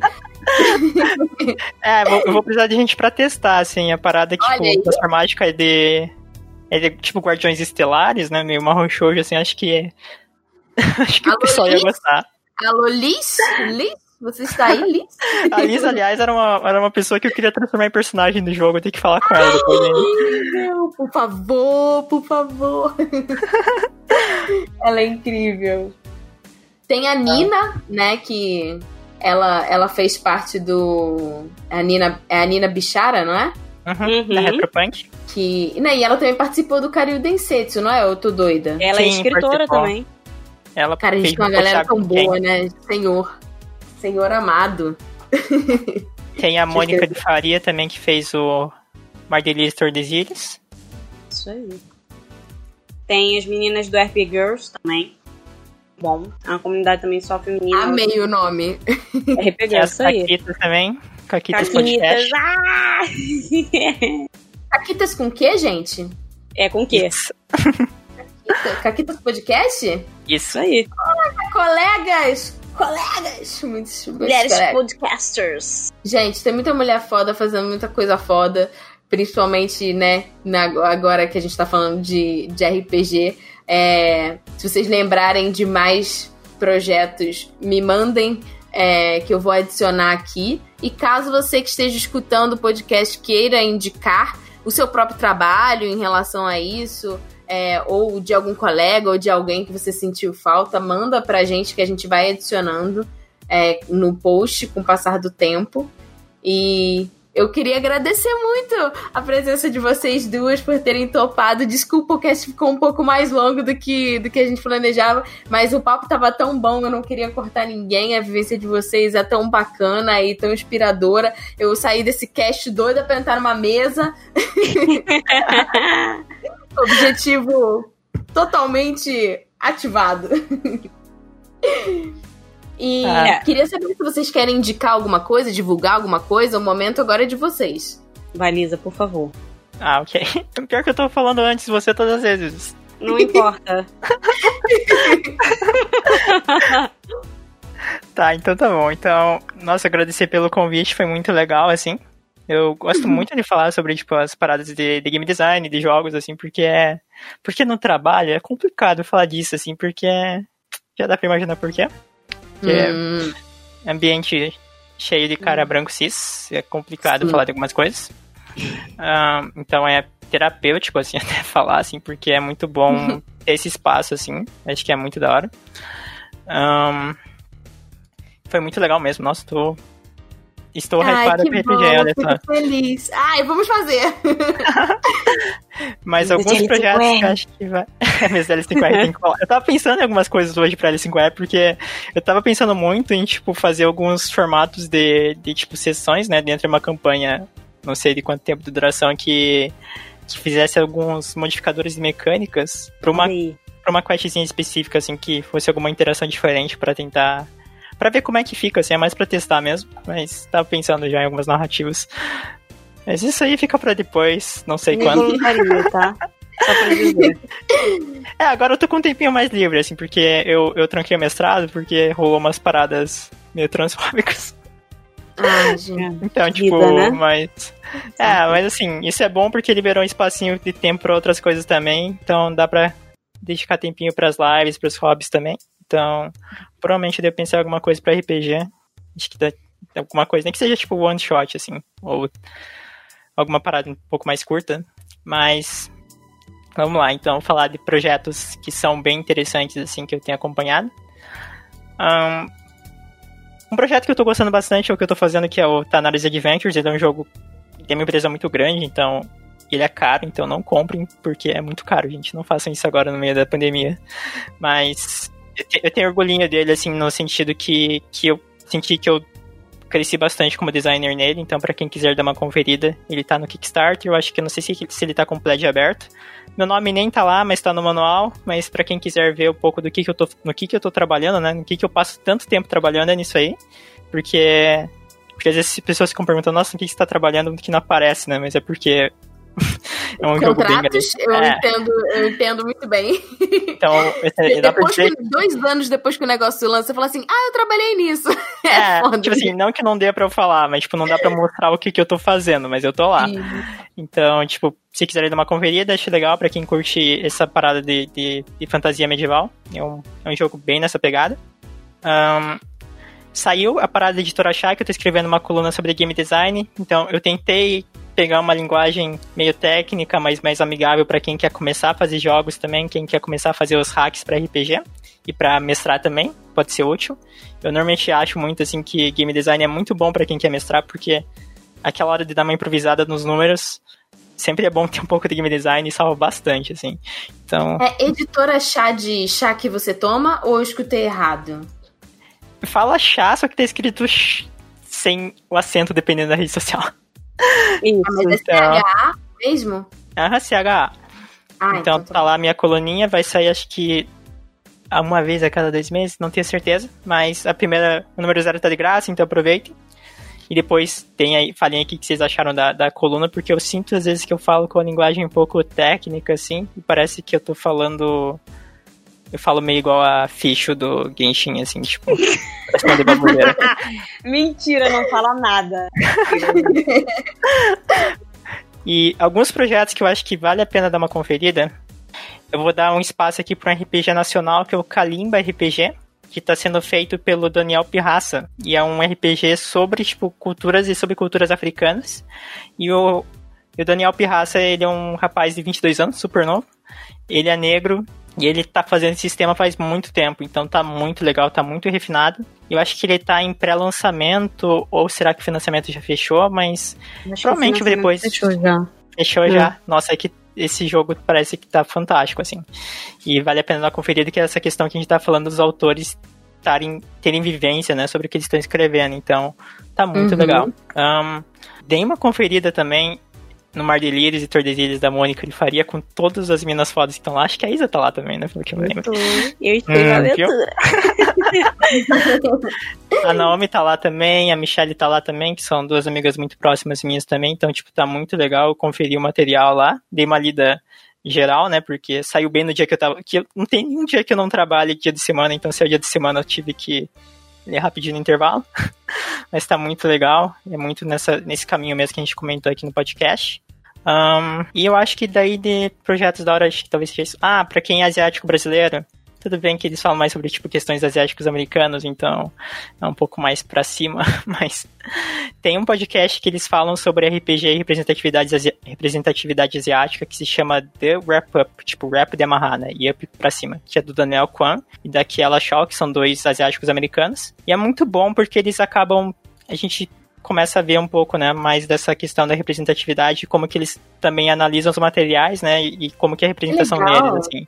Então, até uns dias atrás eles estavam lá lendo o L5R e foi engraçado pra caramba, mas eles também... Mas tem algumas coisas que foi bem, foi bem legal e eles continuam com esse projeto, então é um podcast em inglês, isso que é a parada que é é um pouco complicado, né? Porque... Mas se você for como a Jojo Fisk Fisk, Dá pra, dá pra dar uma... É verdade. mas, vale a pena seguir eles. Também sigam o Brother Ming, que no Twitter eu acho que é Brother Ming mesmo. Que ele é um cara asiático-americano que ele fez jogos de anime. Ele fez um jogo de Persona, aliás. Um jogo de tabuleiro de Persona. E também fez um jogo de tabuleiro de Fire Emblem, que é muito engraçado. Começou o projeto dele porque ele começou com um jogo super quebrado, super desbalanceado. E agora é um jogo muito bom. Então... É, é legal ver a trajetória dele. A evolução, né? Uhum. E você, Isa, quer adicionar alguma coisa?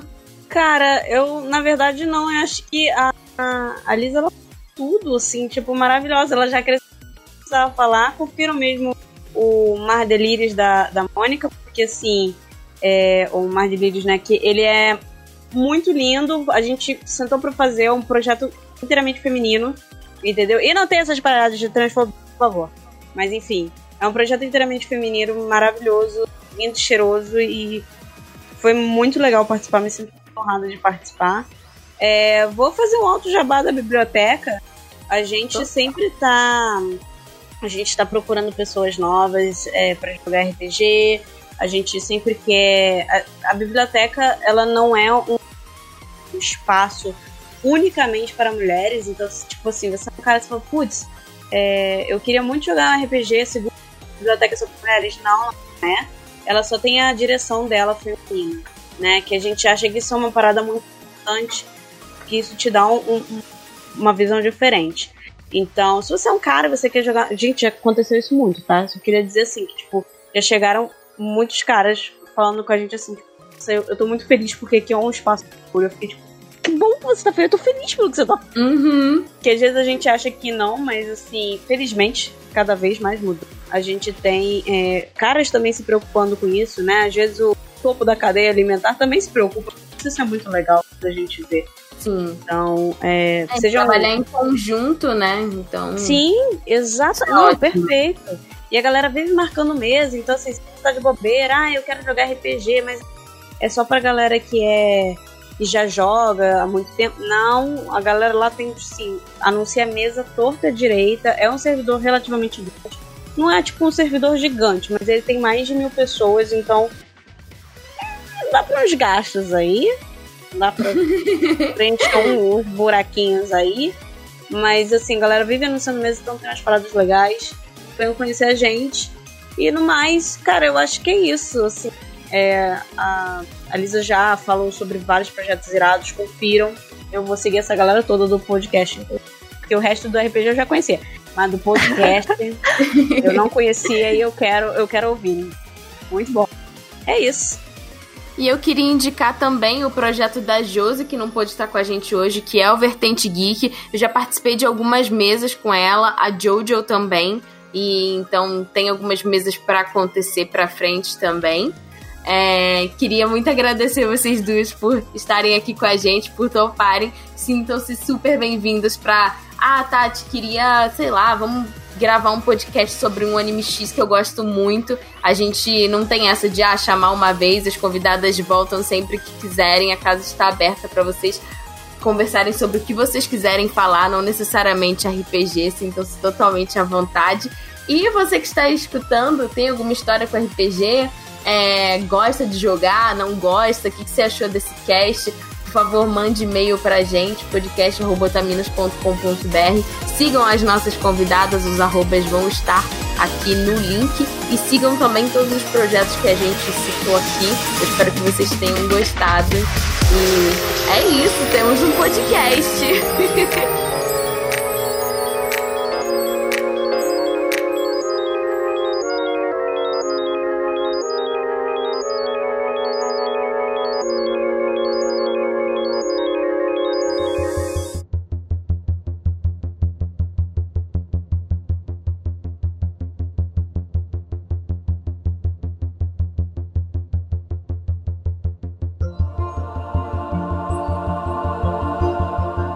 Bom, chegamos aqui na leitura de e-mails. Eu nesse cast, infelizmente, caí no meio do cast, não consegui voltar. E... Mas espero que vocês tenham gostado. Eu nem tava eu, nesse cast, muito. mas eu sei que eu já gostei, porque eu gosto muito de você. E sabe de quem mais eu gosto? Das pessoas que mandam e-mails pra gente. E a gente vai começar a leitura deles agora, é isso mesmo? Sim. Então vamos à leitura de e-mails. Letícia Alpino, sem assunto. Olá, Ultraminas! Tudo bem? Sou muitíssimo fã de vocês. Seus podcasts me despertam inúmeros sentimentos, desde crise de risos até vontade de deitar e chorar, especificamente o de Nana. Toda vez que alguém fala que vai chorar com podcast, eu lembro do de Nana, e é o de Nana que a pessoa tá falando. Sim. É a primeira vez que escrevo pra E é algo na minha vida. KKKKK. E muito bom e gratificante saber que as vozes das mulheres está crescendo no meu otaku, e isso me inspira a continuar a seguir meus sonhos. Hora do merchan.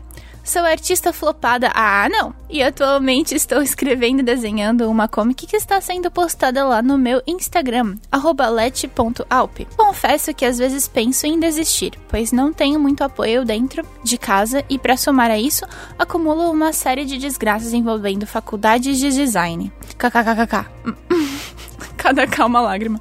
Mas isso eu conto em outro e-mail. Esqueci de dizer que meu nome é Letícia Alpino e falo de Maceió, Alagoas. Amo vocês infinitamente e desejo tudo de bom em suas vidas. Coração. Lê no cast, por favorzinho, e uma carinha de gatinho.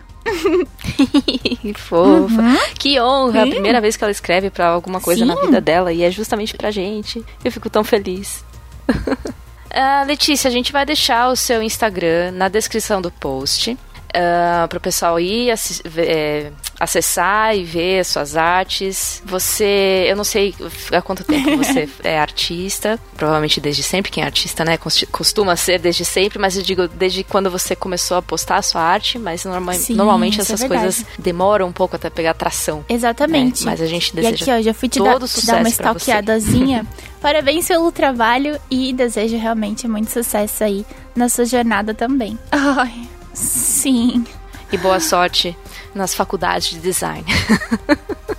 Próximo e-mail é da Lohane Silva. Congratulações pelo episódio número 54, Anime Terapia. Hashtag podem ler. Meu nome é Lohane, tenho 22 anos, sou advogada e professora de inglês e admiro muito o projeto. Não menos importante, Né? esse é meu primeiro e-mail. Oh, uau, várias estreias aqui. Sou daqui de quentes e belas terras araca- aracajuanas e acompanho o projeto desde o começo, assim como o Anime Crazes, apesar de ainda não ser apoiadora. Espero em breve colaborar. Fico muito contente com o novo alinhamento do Otaminas. Durante esses tempos sombrios, em especial pelo episódio 54, porque falo como adepta da anime terapia, como alívio da alma por meio do escapismo. Aliás, o que seria de nós, otakus, Sim. sem essas mídias durante a pandemia? É, realmente. Como parte da classe média, consegui o home office durante todo o ano passado, enquanto realizava essas tarefas finais. Ao mesmo tempo, cuidava das atividades do estágio Nossa, é e me preparava para a segunda fase da OAB. Nossa, é pesado isso, é puxado. Num dado momento, decidi focar em shoujos, o que, como uma mulher adulta, esbarrei num problema. A maior parte é focada em uma dinâmica colegial, o que me desanimou um pouco, admito. Até que ontem Sim. encontrei um anime chamado Love is Hard for Otakus. Ah, Otakoi. Ih. que assisti numa sentada devido aos seus personagens todos adultos. A forma como seus relacionamentos são retratados de forma leve e ao mesmo tempo verossímil me deixou extremamente animada e, claro, com um característico quentinho no coração. Hoje, enquanto escuto o recém-lançado episódio 50 54, escrevo esse e-mail. Dito isto, aqui seguem minhas indicações de shoujos leves para ver durante a peste. a peste. Número 1. Um, Sangatsu no Lion. Ai, nossa, eu É, eu, gente, você acha é, isso leve, Então, eu e amiga? a Jo... Eu e a Jojo já falamos sobre Sangatsu no Lion, porque assim, eu a experiência, né, que eu tive pessoalmente é de, de eu passar por um momento de depressão e Sangatsu no Lion a- não não bater bem assim comigo nessa questão. As cenas são muito intensas e não não. Ai, nossa, é, pra mim é muito sufocante. Eu não acho o Sangatsu no Lion leve. Apesar de ser um anime bem fofo, né? Eu ainda não consegui assistir por isso inteiro. Tem, tem a parte do. Esqueci o nome do, do cara lá com, com as irmãs lá. Que isso, essa parte é bem fofinha também, né? Eles ficam lá comendo e tem os gatinhos. Sim. Inclusive ela fala aqui, né, que é pra amantes de sho- shogi e gatos. Shogi é o joguinho lá. E realmente, as partes são muito fofinhas, as interações são bem lindas, só que tem todo esse lado bastante pesado. Sim. Inclusive, a gente falou de Sangatsu no Lion no nosso cast de Setembro Amarelo, né, do ano retrasado. E foi, né, eu, eu particularmente achei bem hum, essas cenas pesadas. Tem uma cena, inclusive, que a- eu mencionei, foi a, a cena que, que pegou o amor também. Que é quando ele, ele tem essa Sim. sensação de sufocamento, que tem uma cena, ele embaixo d'água. Ele não está embaixo d'água, mas ele se sente assim. E, é, e eu achei que foi uma. Um, fez um paralelo com como a gente se sente estando num episódio de depressão. Foi muito. ahn, É. não vou falar perfeito porque não é perfeito, mas assim, foi muito real as, aquelas sensações. Então, assim, tem essa parte levinha dessas relações ah, dele com as irmãs, deles ah, comendo lá, mas até nessa, Sim. nessa parte tem, e tem eu uns trechos sinto, né, que, que são bastante pesados anime também. especificamente ele é sobre isso, né? Ele é sobre essa questão do personagem principal. Então, pra quem aí não tá se sentindo bem, eu, Maria Luísa, não recomendo muito não. Mas só isso. Eu, Jojo, também não recomendo muito, não. Sim. Mas, Mas é só se bacaninho tiver bem. anime, eu recomendo. assim, porque ele é bom, mas realmente tem essas ressalvas. É. Ah, número 2. Monthly Girls Nozaki-kun. Inception Alert. Um shoujo em que os personagens ajudam a produzir um mangá shoujo. Esse eu não vi, então eu não posso opinar. Eu vou dar aqui a minha... É, a não, meu- esse anime. Fazer agora é a Pires muito, e falar, muito, não sou capaz de muito opinar. tipo, ele realmente é muito leve e muito gostosinho de assistir. E então eu eu super recomendo assim para momentos para momentos em que você quer se divertir mesmo, assim. Eu acho ele um, um ótimo anime pra descontrair, sim. Então vamos à terceira indicação. É Natsume's Book Friend. Um homem como protagonista e gatos. Ok. Natsume Yujincho, eu acho que tem na, da, na Crunchyroll. É, eu não assisti ele todo também, mas todo mundo fala que é muito gostosinho mesmo. E um apontamento aqui, só para motivos de informação, porque o Otaminas é sobre isso. Dos três, desses três, dessas três obras, só Natsume, é, Natsume's Book Friend é um shoujo. Sangatsu no Lion é seinen e Monthly Girls Nozaki-kun é, é shonen. É, e isso tudo né, é baseado na demografia em que os mangás são publicados no Japão. É, então não tem tanto a ver com anime. Inclusive tem um vídeo no Omelete que eu gravei junto com o Jack recentemente, em que a gente fala um pouquinho mais sobre demografias. E, mas é super comum a gente usar os termos, né, pra, pra tratar como se fosse um gênero, né? Como se shoujo fosse romance. Mas nem todo shoujo é romance, nem todo shonen é de Sim. lutinha, tá, gente? Só pra trazer as infos aqui. Uhum. Aqui tem informação! Aqui tem informação. Mas agora eu tava vendo imagens desse uh, Natsume e eu já vi falarem a respeito justamente porque é o cara e o gatinho, a gatinha dele, né?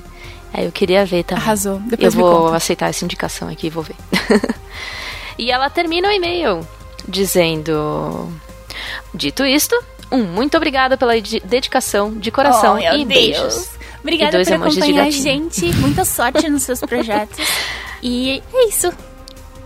Ai, sim. Boa sorte É. com a OAB, que é pesado. Tem- Eu tenho, tenho até admi- a- amigos que são advogados. Importante. Nada contra. Sim. E nós vamos para e o nosso nosso terceiro terceiro e-mail, e-mail. é da Rayane Gabi, sem assunto. Oi, mentira, tem muito assunto. Oi, Otaminas, esse é meu primeiro e-mail da vida. Eu nunca fiz isso, então me desculpa se ele ficar ruim. Imagina, não tem ruim. Não tem ruim. E todos os três e-mails aqui são os primeiros. Obrigada, gente. Mais um primeiro.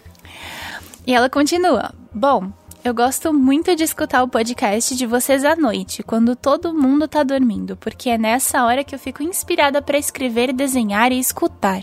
O podcast de vocês me inspira muito, muito a escutar e escutar vocês está me ajudando a fazer meus personagens para uma história.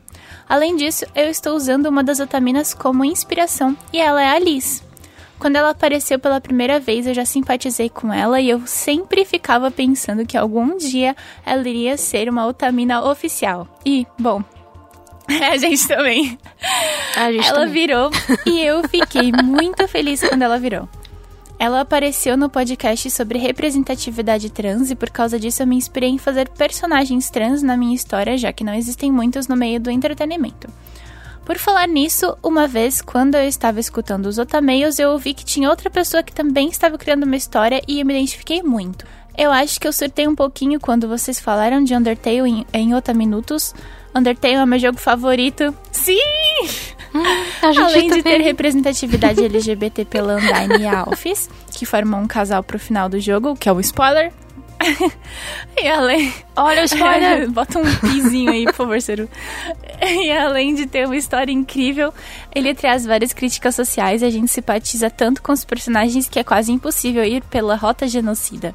É, no meu caso é impossível mesmo, eu não sou capaz disso não. Ah, a gente sabe bem. Gostaria de indicar um anime pra vocês falarem. Se chama Wonder Egg Priority. Hum, interessante. É, estamos cogitando. Mais um, mais Ele um fala pedido sobre várias críticas sociais, além de ter representatividade feminina e negra, já que uma das quatro personagens principais é negra. Esse anime é um anime que precisa de muita calma pra ver e analisar o que está acontecendo com cada personagem que as quatro garotas salvam. Por isso eu gostaria que vocês vissem. Espero que gostem da indicação. No podcast Anime Terapia eu me identifiquei, eu me identifiquei. Eu faço várias coisas ao mesmo tempo que eu nem aproveito o que estou fazendo. E quando vocês falaram da parte do estúdio Ghibli, eu lembrei do primeiro filme que vi deles, que foi Ponyo. Eu tinha acho que uns 7 ou 8 anos de idade e eu não pulei nenhuma parte. Assisti ele admirando cada detalhe. Mas passaram alguns anos e eu fui assistir A Viagem de Chihiro e não consegui assistir, porque não conseguia ficar admirando as cenas. E por isso eu não conseguia terminar de assistir. E, depois de ouvir este podcast, eu parei para refletir sobre os meus atos em relação a isso e eu vou assistir o filme de novo, admirando cada cena e detalhe, eu prometo. E quando eu fizer isso, eu vou mandar outro e-mail para vocês falando como foi. Final. Bom, Acho que por enquanto é isso. Desculpa por ter ficado longo, acho que eu me animei um pouquinho, kkkk. Enfim, obrigada por esses podcast, por esses podcast que está me ajudando nessa quarentena e eu prometo que irei mandar outros e-mails para vocês até o próximo podcast. Observação: se não for incomodar, poderia, poderia ler no cast. Ficaria muito feliz, obrigada. Aqui está o seu e-mail no nosso podcast. Esteja lido. E. Esteja lido.